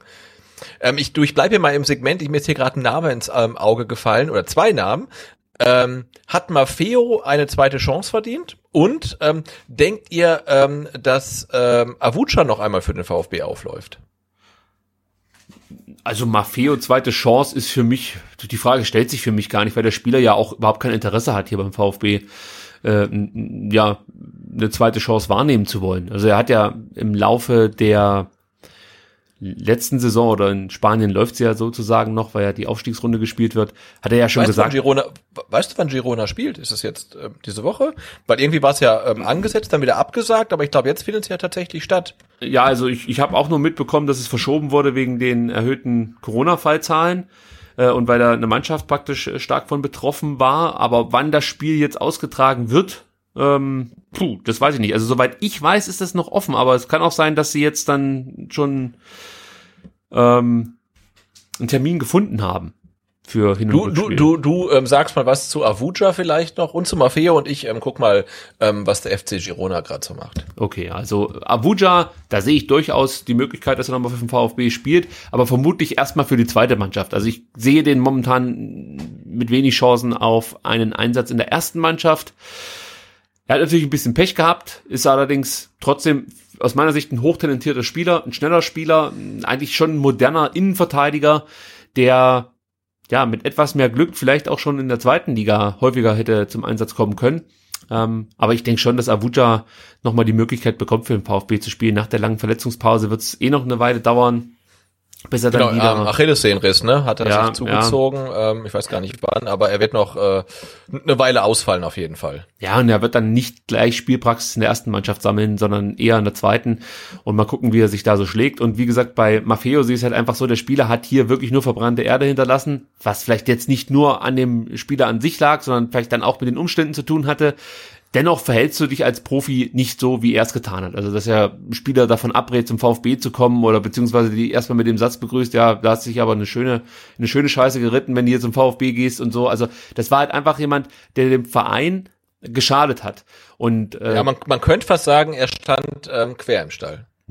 Ja, das trifft glaube ich, in dem Fall ganz äh, passend. Also, nee, aber ich kann halt auf solche Spieler verzichten und ähm, ja. darum geht's mir letzten Endes. Der Spieler hat sich auch, das wollte ich ja vorhin noch sagen, im, im Laufe der äh, Zweitligasaison in Spanien mal geäußert, dass er nie wieder ins Ausland gehen wollen würde und für ihn gibt's nur noch Spanien und so. Äh, das hört sich für mich danach an, dass als ob er auch gar nicht begriffen hat, dass er Fehler gemacht hat bei seiner äh, Zeit hier in Stuttgart, sondern er schiebt so ein bisschen auf die Mentalität und die Begleitumstände und so. Also ja, wir brauchen aus meiner Sicht solche Charaktere beim VfB nicht. Wir, wir profitieren von diesen Spielern nicht so sehr, dass man sagt, wir, wir müssen uns mit den Charakteren einfach auseinandersetzen und akzeptieren, dass die, wie du so schön gesagt hast, quer im Stall stehen. Nee, muss man halt eben nicht. Wir können auf so Spieler verzichten und ähm, das war ein absoluter Fehlgriff von Michael Reschke, der sich ja angeblich mehrfach versichert hat, dass das auch charakterlich ein Top-Spieler sei. Ähm, da wurde er einfach verarscht, muss man an der sagen. und ähm, nee, also ich, ich brauche kein Pablo Maffeo beim VfB Stuttgart. Das Thema hat sich erledigt. Äh, ja, geht, geht mir ähnlich. Also ich glaube, da gibt's gibt kein Zurück mehr, auch wenn das mit ähm, Girona mit dem Aufstieg äh, nicht klappen sollte. Also wie auch immer der in Spanien dann ähm, ausgespielt wird. Ich habe jetzt auch tatsächlich nicht gefunden, wann jetzt die konkreten ähm, ich, ich hab's gefunden. sind. 13. Du hast 8. gefunden? Ja, 13.8. am Donnerstag soll gespielt werden. Da soll das Hinspiel stattfinden in Girona und am 16.8. soll das Rückspiel ähm, dann stattfinden in Almera. Wobei da ja auch, glaube ich, Riesenchaos ist. Ne? Ich habe noch ja. ähm, gelesen, dass ja ähm, irgendwie, ach, jetzt habe ich schon vergessen, irgendwelche Spielwertungen aus der ähm, regulären Saison noch gar nicht irgendwie feststehen. Da geht es, glaube ich, um FCLchen noch. Ähm, und ähm, dass eventuell die Mannschaft, die jetzt in den Playoffs steht, dann doch nicht mehr in den Playoffs steht und so weiter. Ähm, also ich glaube, die könnten äh, ihre, ihre ähm, Ligen dann auch quasi auswürfeln. Dann geht es, glaube ich, noch um eine Aufstockung der zweiten Liga ähm, auf 26 Mannschaften. Dann hätten sie halt 50 Spiele Spieltage, ähm, die sie irgendwie dann absolvieren wollen. Also äh, das ist ähm, ziemlich ziemlich vogelwild, was da gerade passiert. Ähm, ja, aber auch wenn Girona nicht aufsteigen sollte, glaube ich nicht, ähm, dass wir ähm, Maffeo noch mal im äh, Trikot mit dem Brustring sehen. Lass mich ganz kurz einmal abschweifen zum Thema Corona-Probleme in der zweiten spanischen Liga. Also da siehst du halt eben, dass dieses Superhygienekonzept davon abhängig ist, dass man auch etwas Glück hat. Denn äh, was mir momentan so ein bisschen auf den Sack geht, ist, äh, wir hören ja die ganze Zeit die Diskussion, wann wieder Zuschauer ins Stadion sollen und dann hört man immer wieder, ja, das war ja so ein tolles Hygienekonzept. Die ganze Welt beneidet uns um dieses Hygienekonzept und hat das gefeiert und das hat DFL so toll gemacht. Ja, die hatten halt einfach nur Glück, muss man sagen. Also es hätte halt einfach auch wirklich dazu kommen können, dass ähm, sich zwei, drei Spieler mehr anstecken in, ähm, in, innerhalb einer Mannschaft und dass du vielleicht noch mal einen zweiten Fall Dresden gehabt hättest, vielleicht bei einem etwas prominenteren ähm, Verein dann, was weiß ich, München, Dortmund oder so, äh, dann, dann hätte man das mit Sicherheit nicht so gefeiert, wie man es aktuell tut. Und man hat in, in der Schweiz gesehen und jetzt auch in der spanischen zweiten Liga, wie schnell äh, das auch nach hinten losgehen kann, dieses hervorragende Hygienekonzept. Und da brauchen wir uns auch nicht einreden, dass man hier in Deutschland das alles so viel besser im Griff hätte, sondern äh, man hat hier einfach auch ein bisschen Glück gehabt, ja, dass das eben, ähm, ja, zum einen natürlich durch die grundsätzliche Infektionsbelastung innerhalb der Bevölkerung überschaubar war und zum anderen, dass die dass nicht mehr Spieler sich angesteckt haben. Und das hängt jetzt aus meiner Sicht nicht nur damit zusammen, dass man so oft testet und ähm, sich alle hervorragend an die Regeln gehalten hat. Das haben, das haben sie nämlich nicht. Also da gab es ein schönes Interview mit einem Freiburger Spieler, ähm, dessen Name mir gerade entfallen ist. Ich kann mich nur noch dran erinnern, dass er mal zur Haartransplantation nach Istanbul gefahren ist. Mehr nicht. Aber der meinte halt auch so, am Anfang hätte, hätte man sich total an die Regeln gehalten und danach mhm. ist man dann etwas laxer damit umgegangen, gerade was ähm, ja so Treffen mit Freunden anging und natürlich dann auch Kinder, die sich untereinander ähm, begegnet sind und so. Also man muss einfach sagen, man hat hier viel Glück gehabt und die DFL sollte sich nicht allzu sehr in ihren Corona-Hygienekonzepten sonnen, denn ähm, ja, also gibt genügend Baustellen, die man anpacken kann und man macht das aktuell nicht, aber das ist hier ein anderes Thema. Ja. Hast du es mitbekommen heute mit äh, Yoshiko Saibu, äh, Basketballer von den Telekom Baskets? dass der entlassen wurde, weil er, sag ich mal, fragwürdige Äußerungen oder Meinungen über Instagram verteilt hat? Ja, nee, er ist tatsächlich gar nicht rausgeworfen worden, weil er irgendwie ähm, Corona-Leugner ist und er ist halt rausgeworfen worden, äh, äh, weil er gegen die Vorgaben des laufenden Arbeitsvertrags als Profisportler, also ist jetzt ein Zitat, äh, verstoßen hat, weil er sich an, an die Hygieneregeln nicht gehalten hat. Ne? Also auch die BBL versucht ja irgendwie da wieder ans Laufen zu bekommen und halten halt ihre Hygienekonzepte da peinlichst genau ein und hast halt einen ähm, Arbeitnehmer, der halt dann in Berlin mit ähm, 20.000 oder nee, sorry, 1,3 Millionen anderen ähm, ohne Maske halt dann rumläuft. Ähm, und das ja geht halt das Profisportler nicht. Und die haben es halt dann wirklich ähm, knallhart durchgezogen. Das fand ich dann schon äh, bemerkenswert. Ja, also da, ich möchte mich da jetzt gar nicht großen Rage reden, aber nein, müssen wir auch nicht, nee. müssen wir auch nicht. Ja, das, genau. Ähm, du hast im richtigen Moment interveniert, danke. nee, aber zum Thema muss auch ein bisschen Glück haben. Ne? Also ist halt so, dass sich halt alle an die an die Regeln halten. Davon kann man nicht ausgehen. Ähm, und dann kann es natürlich auch schnell gehen, wenn man halt im Training ist und so weiter, dass halt einer dabei ist, der halt irgendwie alle anderen ansteckt. Und dann ist dein ganzes Konzept dann halt wirklich für die Tonne. Und es ist ähm, anderswo passiert. Ist im deutschen Fußball zum Glück nicht, ähm, außer leider den Dresdern.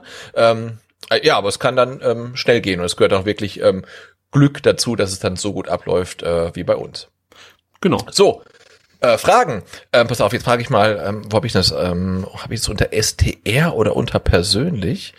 Ähm, ich bin so gespannt, es gibt weil, Fragen. das muss ich kurz sagen, ja. also ich kenne die Fragen, also Sebastian hat mir die Fragen zwar geschickt, aber es sind so viele, dass ich gar nicht erst angefangen habe, die Fragen mir vorher durchzulesen und dachte mir einfach, ich lasse mich berieseln und muss dann spontan antworten. Das ist dann auch vielleicht besser, als wenn ich mir vorher allzu viel Gedanken darüber mache. Ja, pass auf, es gibt hier, ich, ich nenne das mal ähm, STR äh, Tierwelt. Es gibt ähm, tierische Fragen. Ähm, eine, eine betrifft, ähm, ach, wo ist er jetzt? Äh, äh, eine betrifft äh, den freundlichen Hund aus dem Tierheim. Was mit dem passiert? Okay, dann, da kann ich gleich äh, direkt dazu was ja, sagen. Warte, warte, warte, ja, okay, dann mach erst den Hund aus dem Tierheim. Ja, erst den Hund, äh, also das Hunde-Update. Der Hund, ja. ja, der Hund darf zu meiner Mama. Jetzt. Er ah, darf doch schön. zu meiner Mama. Meine Mutter hat sich hingesetzt, hat einen längeren Brief an die Vermieter geschrieben und hat äh, ja einfach darum gebeten, ihr diese Chance zu geben mit dem Hund und hat ja äh, hat den Vermietern auch gesagt, ey, pass auf, wenn der Hund wirklich kläffen würde oder es Probleme gibt, dann kommt er wieder zurück ins Tierheim. Das ist auch so abgesprochen mit dem Tierheim. Es ist natürlich ein gewisses Risiko, aber ich verspreche euch, ich werde alles dafür tun, dass keiner durch diesen Hund belästigt wird. Und sie hat sich von allen Mitbewohnern im Haus ähm, dann auch noch bestätigen lassen, dass sie damit ganz cool sind, wenn da ein Hund ins Haus einzieht. Also ja, sie hat eine Menge gemacht für Und äh, meine ganze Familie, außer ich, konnte den Hund auch schon mehrfach im Tierheim besuchen. Sie heißt übrigens Greti, das ist der Name des Tiers. Und ähm, wie gesagt, meine Tochter, äh, meine Frau und ähm, weitere Teile der Familie durften diesen Hund schon begutachten und sind total verliebt in das Tier. Und ich freue mich einfach, wenn ähm, dann der Hund endlich bei meiner Mutter einzieht. Heute war schon, ich weiß nicht, ob das ein Vertreter vom Tierheim ist, der sich dann die Wohnung anschaut, aber auf jeden Fall hat sich heute jemand die Wohnung angeschaut von meiner Mutter, hat einen Daumen nach oben gegeben und sie hoffen jetzt, dass sie morgen den Hund äh, mit nach Hause nehmen können und er wird dann gemeinsam mit uns äh, in den Urlaub fahren. Also ich äh, habe mich meiner Mutter angeschlossen und werde mit meiner Familie äh, denselben Urlaubsort aufsuchen wie äh, eben meine Mutter und ihr Lebensabschnittsgefährte und der Hund. Und darauf freue ich mich jetzt einfach. Ja, also Hund Ja, ist äh, untergekommen, wurde gerettet sozusagen aus den Fängen des Tierheims. Sehr schön. Also gute, gute Nachrichten ähm, aus der Hundeabteilung. Ja. Äh, wir gehen kurz weiter in die, in die, in die ähm, äh, Katzenabteilung. Ähm, hier, hier kam die Frage auf.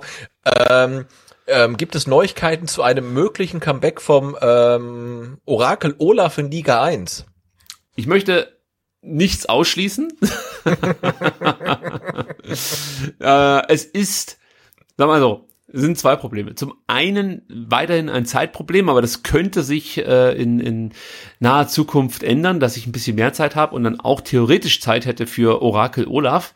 Aber dann gibt's ein Motivationsproblem vom Hauptprotagonisten, muss man an der Stelle sagen. Also es ist momentan so, dass Olaf äh, der großen Hitze wegen, glaube ich, äh, einfach sehr, sehr faul ist und einfach nur noch abhängt und äh, frisst. Also er geht in die Badewanne, um zu saufen.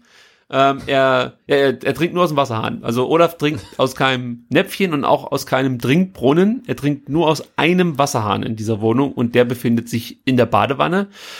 Alles andere haben wir schon versucht. Also ihr braucht uns keine Tipps schicken. Wir haben auch, glaube ich, alle Foren schon durchflügt. Nein, es gibt wir hatten schon drei Trinkbrunnen, es bringt alles nichts. Er springt in die Wasser, in die Badewanne und trinkt nur aus diesem Wasserhahn.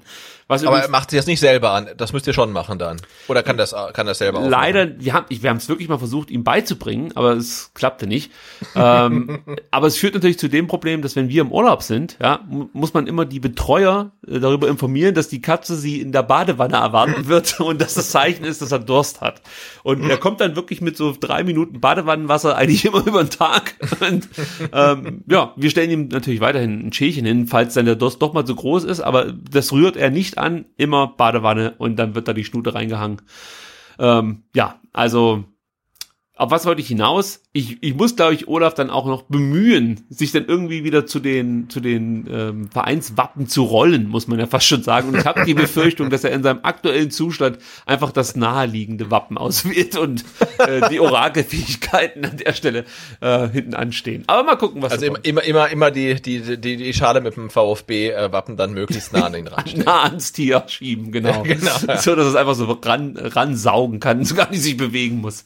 Ja, mal gucken. Aber mir hat das große Spaß gemacht, muss ich dazu sagen, und ähm, möchte nicht ausschließen, dass ich das Tier nochmal instrumentalisiere für die äh, Belange des Podcasts. Also hatten wir jetzt äh, positive, äh, positives Feedback an der Hundefront, äh, neutrales Feedback an der Katzenfront und jetzt noch ähm, ganz ähm, äh, ähm, heikles Thema, äh, die Rennmäusefront.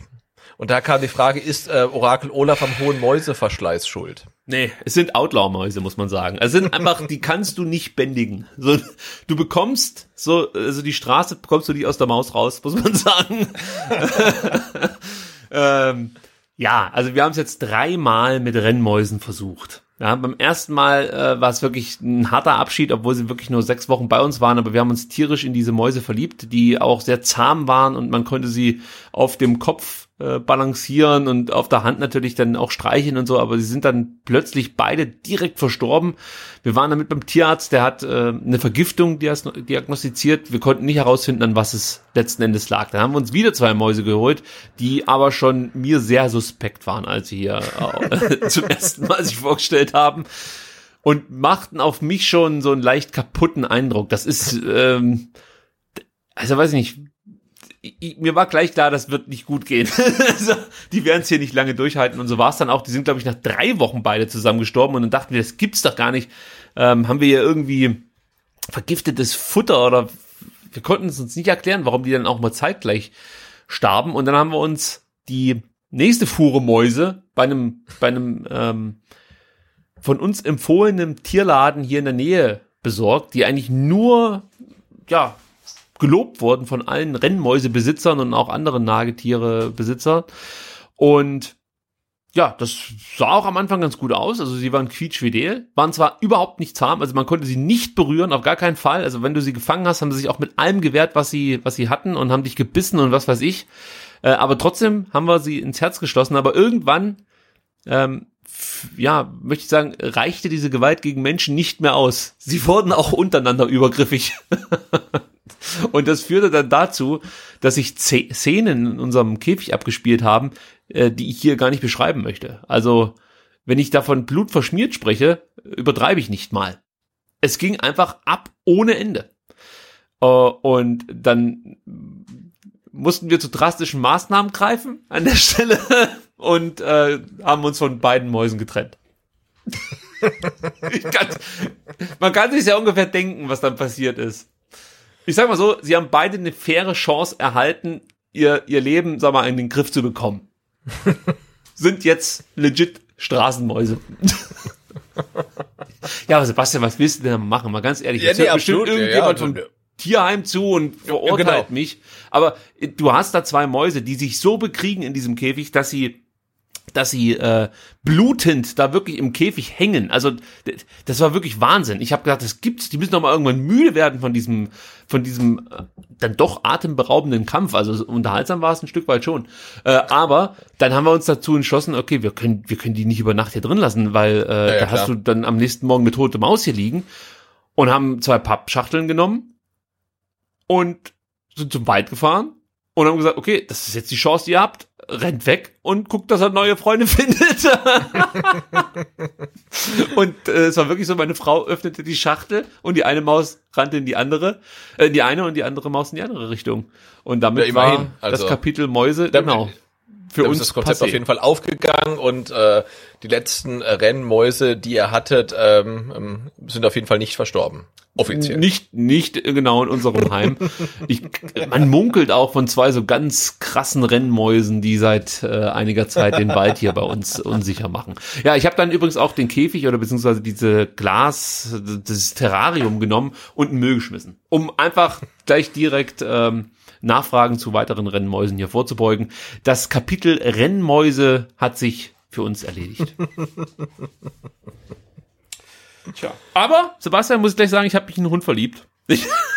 Ja. Und zwar gibt es einen Hund in dem Tierheim, ähm, wo auch der Hund meiner Mutter ähm, herkommt, der die ganze Zeit nur am Fressen ist. Und das ist mir einfach unglaublich sympathisch. Also das ist ein sehr großer, weißer Hund, im Endeffekt Olaf als Hund, muss man sich, so muss man sich das vorstellen. Und äh, meine Mutter sagte, dieser Hund ist unglaublich. Äh, egal, wer irgendwas so Leckerlis oder so in der Hand hat, sofort ist dieser Hund da und ansonsten liegt er einfach nur rum. Also er bewegt sich nur, wenn es irgendwo raschelt und knistert, dann guckt er, ob er was zum Fressen bekommt und wenn nicht, ist er auch direkt wieder weg oder fällt einfach um. Also bleibt dann da liegen, wo er gerade hingelaufen ist. Und das ist ein sehr groß, ich weiß, das ist so eine Art Golden Retriever, aber Vielleicht ist es auch einer und er ist einfach so fett, dass man nichts mehr davon erkennt von dem Golden Retriever. Aber mir ist der Hund so sympathisch, dass ich gleich mal nachgefragt habe, was eigentlich ähm, ja die Voraussetzungen sind für für eine Adoption eines solchen Hundes. Ähm, aber ja, meine Frau hat direkt gesagt, du hast ja wohl nicht mal Tassen im Schrank, wir haben jetzt schon kaum Zeit und dann willst du auch noch einen Hund. Das funktioniert nicht und dann muss ich sagen, hat meine Frau recht. Ja, ist ja meistens so, dass die unsere Frauen recht haben. Ja, Das, eigentlich nur. ist so. aber, aber ich sehe schon von meinem geistigen Auge Olaf und den Hund in der Badewanne sitzen, wenn sie Durst haben. Und ich liege auch noch drin. ja, wahrscheinlich. ja, tolle Bilder, die wir vielleicht beim nächsten Fanradio dann direkt mit Bild und Ton übertragen. Ja, pass auf, da habe ich, oh, das ist so toll, weil es ähm, ähm, äh, bieten sich gleich immer Anschlussfragen an und ich finde die auch sofort. Ähm, könntet ihr euch vorstellen, auch eine Kamera mitlaufen zu lassen, wie zum Beispiel die Rautenperle aus Hamburg oder Beglückt TV aus Nürnberg? Dann könnten wir endlich auch regelmäßig Olaf sehen. Ja, Sebastian, sag du mal, kannst du es dir vorstellen? Ja, Video ist äh, immer eine gute Idee. Wir hatten das ja äh, zu unserer hundertsten Folge tatsächlich auch schon gemacht. Auch ein Q&A, ähm, damals dann ja mit äh, Video. Hat total Spaß gemacht. Ist natürlich ein bisschen anstrengender, auch was ganz anderes, äh, als äh, nur in Anführungsstrichen zu podcasten. Aber ja, wir hatten großen Spaß und könnten uns auf jeden Fall vorstellen, ich könnte mir vorstellen, dass ähm, auch nochmal zu machen. Sicherlich nicht jede Woche mit Video und auch das Fanradio live mit Video, ah, finde ich auch schwierig. Ähm, aber dann und wann äh, eine, äh, ja, eine Videofolge aufzunehmen mit, mit Bewegtbild, eine Kamera mitlaufen zu lassen, finde ich gut, kann, kann ich mir vorstellen. Natürlich sind dann die technischen Hürden noch mal ein bisschen schwieriger, die Nachbereitung ist ein bisschen schwieriger, ähm, aber es spricht aus meiner Sicht ähm, nichts dagegen. Ja, also prinzipiell hätte ich da sogar große Lust zu, regelmäßig mit Video die Audiogeschichte noch zu verbessern, fast schon, muss man sagen. Aber wie du schon gesagt hast, du hast halt einen höheren Aufwand. Ich weiß nicht, ob wir das zeitlich hinbekommen. Uns fehlt so ein bisschen eine Location, um diese Aufnahmen dann auch, ähm, ja, sag mal, mit, mit, mit ordentlichem Background hinzubekommen, weil ehrlich gesagt möchte ich es jetzt hier nicht unbedingt in unserer Abstellkammer aufnehmen. Also das ist jetzt momentan mein mein Aufnahmeort. Da äh, bin ich auch ganz zufrieden oder damit bin ich auch ganz zufrieden, dass es der ist. Aber wenn du jetzt hier eine Kamera aufstellen müsstest, ja, wäre jetzt nicht so schön. Außerdem müsstest du dann auch jedes Mal ja zu mir fahren oder ich müsste zu dir fahren und auch da, glaube ich, sagen unsere Familien, okay, das muss nicht unbedingt sein, dass man Dienstag bis, keine Ahnung, halb elf, halb zwölf ähm, die familiären Räumlichkeiten für einen Podcast missbraucht. Aber wenn es mal irgendwann die Möglichkeit gibt, eine Location, ich sag mal, klar zu machen, dann könnte ich mir auch vorstellen, regelmäßig Videoformate ähm, anzubieten. Weil ja, gerade sowas wie Arsenal TV oder so, finde ich schon cool gemacht. Also, das ist schon, ist schon echt, echt stark, aber lässt sich, glaube ich, für uns momentan nicht realisieren. Ja, ich glaube auch, dass von, von Audio auf Video der Zeitbedarf, der, der multipliziert sich halt mit zwei mindestens. Ähm, und ähm, ja, andererseits ist natürlich auch äh, so, wir haben ja unsere Folgen auch auf YouTube als Audio und äh, die, die werden tatsächlich da sehr, sehr gut geklickt. Jetzt kann es natürlich sein, wenn die Leute dann mal auf YouTube sehen, wie wir wirklich aussehen, dann klickt halt niemand mehr. Ähm, andererseits wäre es natürlich auch eine schöne Plattform oder eine schöne Möglichkeit, einfach mal zu probieren, äh, ja, was da noch so, so möglich ist. Also, ähm, wie, wie du heute Abend schon so oft gesagt hast, äh, wir können nichts bestätigen und äh, möchten auch nichts dementieren. Und wie es so oft auch der Fall ist, ist es halt eine reine Zeitfrage. Also, wenn, wenn man die Zeit hätte, da irgendwie noch nach, nachher was, ähm, ja, irgendwie in Gang zu setzen und, und sich damit zu beschäftigen, dass man ein Video dann, wie gesagt, vernünftig vertont und dann das hochlädt, dann ja, kann ich mir vorstellen. Aber momentan sehe ich da einfach keine Kapazitäten und äh, ich sehe auch noch nicht unbedingt einen Mehrwert darin, jetzt unbedingt uns dann auch noch äh, im Bild sehen zu müssen, dürfen, wie auch immer. Machen wir nächste Frage. Gut. Oder? Ähm, ja, Eine, eine, eine machen wir noch. Eine, eine machen wir genau, noch. Eine, eine machen, wir machen wir noch. noch. Eine machen wir noch. Ich ähm, überlege gerade, wir haben noch keine, ich habe noch keine Frage gestellt aus dem Blog VfB allgemein, Ui. weil ich da so ein bisschen die Sorge hatte, dass man da halt irgendwie ewig drüber reden könnte. ähm, und jetzt, ich glaube, ich lasse das auch wirklich weg.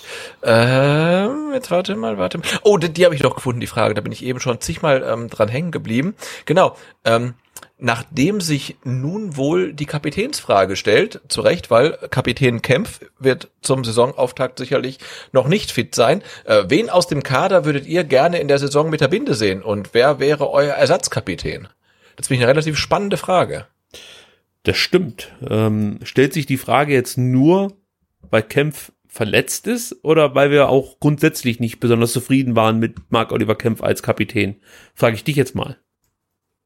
Also ich war mit ihm als Kapitän eigentlich, äh, ich war mit ihm zufrieden. Also ich, also natürlich gibt's da Luft nach oben und so weiter, ähm, aber also ich glaube, ich bin schon so ein ähm, kleiner Kämpf-Fan.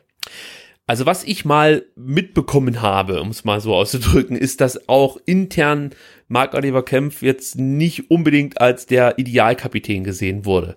Äh, man hat wohl auch mal darüber nachgedacht, ob ein Kapitän nicht vielleicht zum Beispiel etwas dafür tun müsse, dass sich innerhalb der Mannschaft irgendwie die Grüppchenbildung etwas mehr löst, dass man praktisch zusammen was unternimmt und ähm, dass man was anstößt sozusagen. All das fehlt dem einen oder anderen wohl. Auf dem Platz ist er jetzt auch nicht unbedingt der, der direkt durch durch ja wilde Gestiken oder lautes Rufen auffällt, wobei sage ich gleich dazu, das muss ein Kapitän auch nicht unbedingt, aber trotzdem muss denen schon so ein Stück weit eine Autorität äh, beiwohnen, also wenn er da auf dem Platz rumläuft. Und das sehe ich bei Kempf nicht unbedingt. Deswegen, ich würde mir wirklich Gedanken darüber machen, ähm, einen anderen als Kapitän äh, auszuwählen. Ist halt die Frage, wer bietet sich da an? Und da wird's echt schwierig. Also ein Endo kann es, glaube ich, auch aufgrund der Sprachbarriere nicht so richtig. Äh, wäre natürlich eigentlich so mit seiner mit seinem ganzen Auftreten schon jemand, den ich als Kapitän mir vorstellen könnte, aber ich glaube, es ist einfach schwierig, wenn du kein Deutsch sprichst oder beziehungsweise dann vielleicht auch Englisch nur gebrochen, da als Kapitän aufzutreten. Die Davi, wenn er fit ist, aber es ist halt auch wieder keiner, der eine Mannschaft führt im klassischen Sinne eines Kapitäns boah, das ist echt schwer. Also da fällt mir als erstes wirklich Gregor Kobel ein, obwohl ich kein äh, Fan bin von Torhütern als Kapitän. Also ich finde es halt schon gut, wenn es ein, wenn's ein Feldspieler ist. Aber der Kobel ist einer, der mir wirklich, äh, was das, was, was die Mannschaftsführung, komplett die Mannschaftsführung angeht, in den äh, Zeiten den Corona-Zeiten positiv aufgefallen ist, weil da konnte man zum ersten Mal hören, was er eigentlich für einen Einfluss hat auf die anderen Spieler, wie oft er Dinge ruft, wie oft er coacht, wie oft er ähm, auch dazu beiträgt, dass äh, vielleicht dann mal die Seite verlagert wird oder äh, ja, einfach ein Spieler vielleicht auch mehr Sicherheit gewinnt durch, durch seine Zurufe. Äh, vielleicht ist das wirklich eine Rolle, die Kobel übernehmen könnte, aber mit 22 ist er da auch wieder relativ jung. Also ganz schwierig. Marcin Kaminski, vielleicht auch noch jemand, der es machen könnte ja, viel mehr fallen mir da ja nicht ein. Ich hoffe, das reicht jetzt mal. Genau, in der, in der, vergangenen Saison war ja dann Pascal Stenzel unser Kapitän und mich hat das äh, eigentlich nur deshalb gestört, weil er ein Leihspieler war.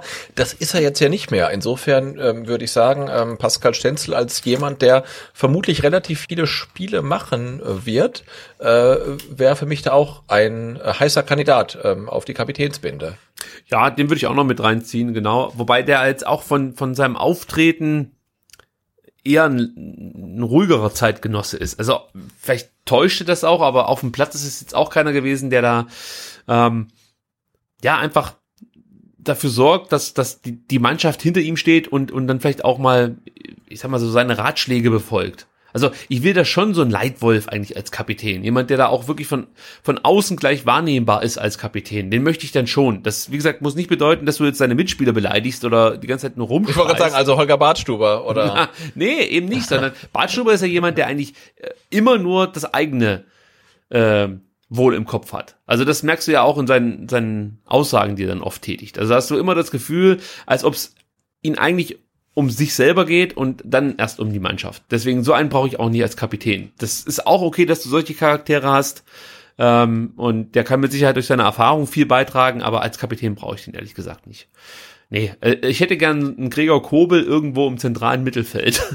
Mhm. Das wäre eigentlich der ideale Mann für, für so einen Posten. Aber du machst damit eigentlich eine neue Baustelle auf, die wir jetzt in dieser Podcast-Folge äh, nicht bearbeiten werden. Aber ich möchte nur ganz kurz sagen, du siehst halt wieder, dass du einen Kader hast mit vielen Spielern, die auch viel Talent haben, viel Potenzial haben, aber es fehlen einfach so Leader im, im, im Team. Einfach Spieler, die durch Mentalität zum einen überzeugen und dann aber auch diesen besonderen Einsatz an den Tag legen, der dann andere Mannschaftskollegen mitreißen kann. Und ich glaube, wir werden, wir werden genau dieser Typ Spieler brauchen, um in der Klasse bleiben zu können. Weil ich, ich sehe überall oder in vielen Mannschaftsteilen ganz großes Potenzial beim VfB.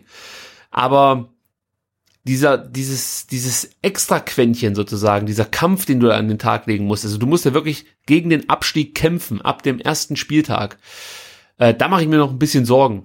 Ähm, bei unserem Kader aktuell. Da bin ich mir nicht sicher, ob die Mannschaft das hinbekommt. Also wenn die in so einen Flow kommt, dann kann das eine echt gute Nummer werden. Weil da so viele talentierte Spieler dabei sind, die, äh, sobald die Bestätigung bekommen durch gute Leistungen, durch Erfolge auf dem Platz, da bin ich mir sicher, dass das wirklich äh, ja so, so, so ein ähm, so eine Welle äh, werden kann, auf die, auf die man dann auch so ein bisschen reiten könnte. Aber wenn das nicht, sich nicht einstellt und der VfB erstmal Probleme hat, in die Saison reinzukommen, dann vielleicht auch schon gegen Mitkonkurrenten direkt Punkte liegen lässt, weiß ich nicht, ob wir in der Lage sind, das Ruder sozusagen dann irgendwann mal rumzureißen. Da bin ich mir eher unsicher. Ähm, übrigens, Mafropanus ist auch so ein Typ, der äh, von hinten raus durch sein Auftreten auch viel bewirken kann, ist aber absolut kein Kandidat für die Kapitänsbinde. Das muss ich noch kurz mit einwerfen. Aber das wäre auch noch so ein Kandidat, der eigentlich ähm, vielleicht so ein bisschen so diesen, diesen Einsatzwille, diesen unbedingten Siegeswille verkörpert, äh, der mir bei dem einen oder anderen Spieler ein bisschen abgeht. Aber ich würde sagen, darüber können wir dann in der kommenden Folge ein bisschen sprechen, weil ich bin mir sicher, dass irgendwie auch die Frage gibt, ob der Kader gut genug für die Bundesliga ist. Natürlich. Ja, also die Frage habe haben wir äh, zig, zig, zigfach bekommen. Ähm, aber ähm, das ähm, diskutieren wir dann in der nächsten Woche. Aber äh, man sieht jetzt auch an der Frage ähm, des Kapitäns, liegt es auch daran, dass halt mit Marc Oliver Kempf, ähm, der Kapitän der letzten Saison, einfach verletzt sein wird zum Saisonauftakt, ähm, dass es einfach wahnsinnig viele Fragen und Baustellen gibt. Also mit Gregor Kobel wurde jetzt die äh, Baustelle im Tor zum Glück geschlossen, ähm, aber ne, man fragt sich also, wer äh, ist in der Innenverteidigung oder wer in der Verteidigung gesetzt, wer ist Kapitän, wer soll vorne die Tore schießen, ist mit Gonzales der beste Spieler aus der vergangenen Saison überhaupt noch da, wenn es wieder losgeht? Ähm, ja, also viele, viele Fragezeichen. Ja, und nächste Woche gibt's ein Ausrufezeichen, offenbar. Hoffentlich. genau. Und äh, es gibt natürlich bestimmt auch wieder etwas Neues über den Transfermarkt zu vermelden. Das heißt, auch ein Transfer-Update wird Teil der Sendung sein. Noch zwei, drei oder eigentlich nur ein, zwei kleine Rauswerfer zum Schluss. Äh, für alle, die äh, die Testspiele des VfB Stuttgart verfolgen möchten, die haben die Möglichkeit dazu. Zum einen am Samstag, 8.8. ab 11 Uhr live auf Facebook und YouTube, also die Kanäle des VfB Stuttgart ansteuern, dann könnt ihr das Spiel gegen Sandhausen sehen. Am Freitag, dem 14.8. könnt ihr ab 17 Uhr das Testspiel gegen Marseille auf Sport 1 mitverfolgen und am Mittwoch, den 19.8. gibt es um 16 Uhr den Test gegen Mainz. Auch das wird auf Facebook und YouTube übertragen. Das ist wichtig, denn ähm, wir haben ja in den zurückliegenden Folgen schon davon gesprochen, dass wir so ein bisschen darauf hoffen, dass man die Spiele äh, irgendwie auf VfB TV oder eben dann auf YouTube mhm. angucken können. Und das äh, wurde heute, ich glaube heute oder gestern oder so, äh, ja, heute, vereinsseitig ja. veröffentlicht. Äh, wir hoffen, wir hoffen wirklich, dass es vielleicht ein bisschen ein besseres Bild gibt als in den Jahren zuvor, aber Jo, es wird wahrscheinlich wieder schwere Kost, was die Übertragungsqualität angeht, aber besser als nichts, möchte ich an der Stelle sagen. Dann morgen, oder wenn ihr das hört, heute müsst ihr die Daumen drücken, denn der VfB, die zweite Mannschaft, die ähm, steht im WFV-Pokal Viertelfinale Sonnenhof Groß Asbach gegenüber. Die Generalprobe ist ja am äh, Samstag misslungen, da verlor man 0 zu 2 in Freiberg. Aber morgen zählt das erste Pflichtspiel seit langer, langer Zeit für die U21. Wie gesagt, WFV-Pokal Viertelfinale gegen Sonnenhof Groß Asbach. Soweit ich weiß, wird das nirgendwo übertragen, aber äh, mit Sicherheit könnt ihr dann das Endergebnis auf vfb.de oder so nachlesen. Und vielleicht hilft das ja auch manchmal, wenn man einfach nur zu Hause vorm Ticker die Daumen drückt und das Elend nicht mit angucken muss. Nein, das ist natürlich ein bisschen gemein gewesen von mir. Gut, Sebastian, ich bedanke mich bei dir erstmal dafür, dass du den Aufruf zu äh, unserer Q&A-Ausgabe gestartet hast und die Fragen so hervorragend zusammengetragen hast und dann auch gestellt hast. Also ohne dich wäre diese Sendung nicht möglich gewesen, wie so viele Sendungen. Ja, vor allem aber die Sendung heute warst du wirklich unabkömmlich. Ah, danke schön. Aber vor allen Dingen wäre die äh, Folge nicht möglich gewesen ohne die vielen Hörer, die diese äh, wunderbaren Fragen in dieser Menge auch dann eingereicht haben. Also das hat mich echt ein bisschen überrascht. Also also ich, ich war schon davon überzeugt, dass wir ein paar Fragen bekommen für die Sendung, ähm, aber dass wir dann Fragen bekommen, die dann vermutlich für zwei oder drei Sendungen reichen, das hat mich dann tatsächlich äh, etwas überrascht. Ist aber auch schön, denn äh, die Themen sind ja jetzt wirklich dann eher spärlich gesehen, gesehen. Von daher ist es gar nicht so schlecht, wenn ihr so viele Fragen geschickt habt. Wir werden dann in den nächsten beiden Wochen, denke ich mal, damit noch zu tun haben und die Sendung rumbekommen. Ed Butze ist dein Twitter-Account, auf dem kann man dir folgen. Ich weiß nicht, was du gerade da so machst, aber es ist mit Sicherheit unterhaltsam. Ich mache ja gerade wirklich eine Social-Media-Pause, weil mir das irgendwie nicht so gut tut. Ähm, und äh, dann gibt's noch Ed Vertikalpass natürlich. Jetzt muss ich gerade überlegen, wie der. so, ich bin schon so weit raus, dass ich gar nicht mehr weiß, wie ja, genau. euer Twitter-Account heißt. Natürlich Ed Genau, aber der Vertikalpass macht, macht auch gerade ein bisschen Sommerpause. Muss ja auch mal sein. Ich bin jetzt erstmal Newsletter-Abonnent geworden, weil ich halt Das habe ich gesehen. Letzte, letzte Woche hast du dich erst angemeldet äh, zum Vertikalpass-Newsletter. Ja, ich brauchte den ja nicht, weil ich ja die Meldungen immer über Twitter verfolgt habe, sobald ja, es einen schon. neuen Artikel gab. Und das fällt bei mir gerade weg. Deswegen habe ich gesagt, so, also bevor ich da jeden Tag auf die Seite klicke, äh, da lasse ich mhm. mir lieber eine E-Mail schicken vom Sebastian, damit ich weiß, wann es dann soweit so. ist. Ja, äh, ja, und ich warte schon sehnsüchtig. Aber jetzt hast du ja gerade gesagt, ja, da kommt erstmal nichts. Ja, nee, das will ich so nicht sagen, aber ähm, es könnte noch ein bisschen dauern. Ja, ich freue mich drauf. also irgendwann wird es wieder was geben. Und äh, wenn ihr es noch nicht getan habt, dann meldet euch beim Vertikalpass Newsletter an. Dann verpasst ihr definitiv keinen Blogbeitrag. Ich würde sagen, das war's für heute. Ähm, hat großen Spaß gemacht. Eure Fragen, unsere Antworten. Wir hören uns nächste Woche wieder. Äh, dann gibt's noch mehr Antworten und natürlich auch noch mehr Fragen. Bis dahin sage ich Tschüss, Sebastian. Genau, macht's gut, schönen Abend noch und bis nächste Woche. Ciao.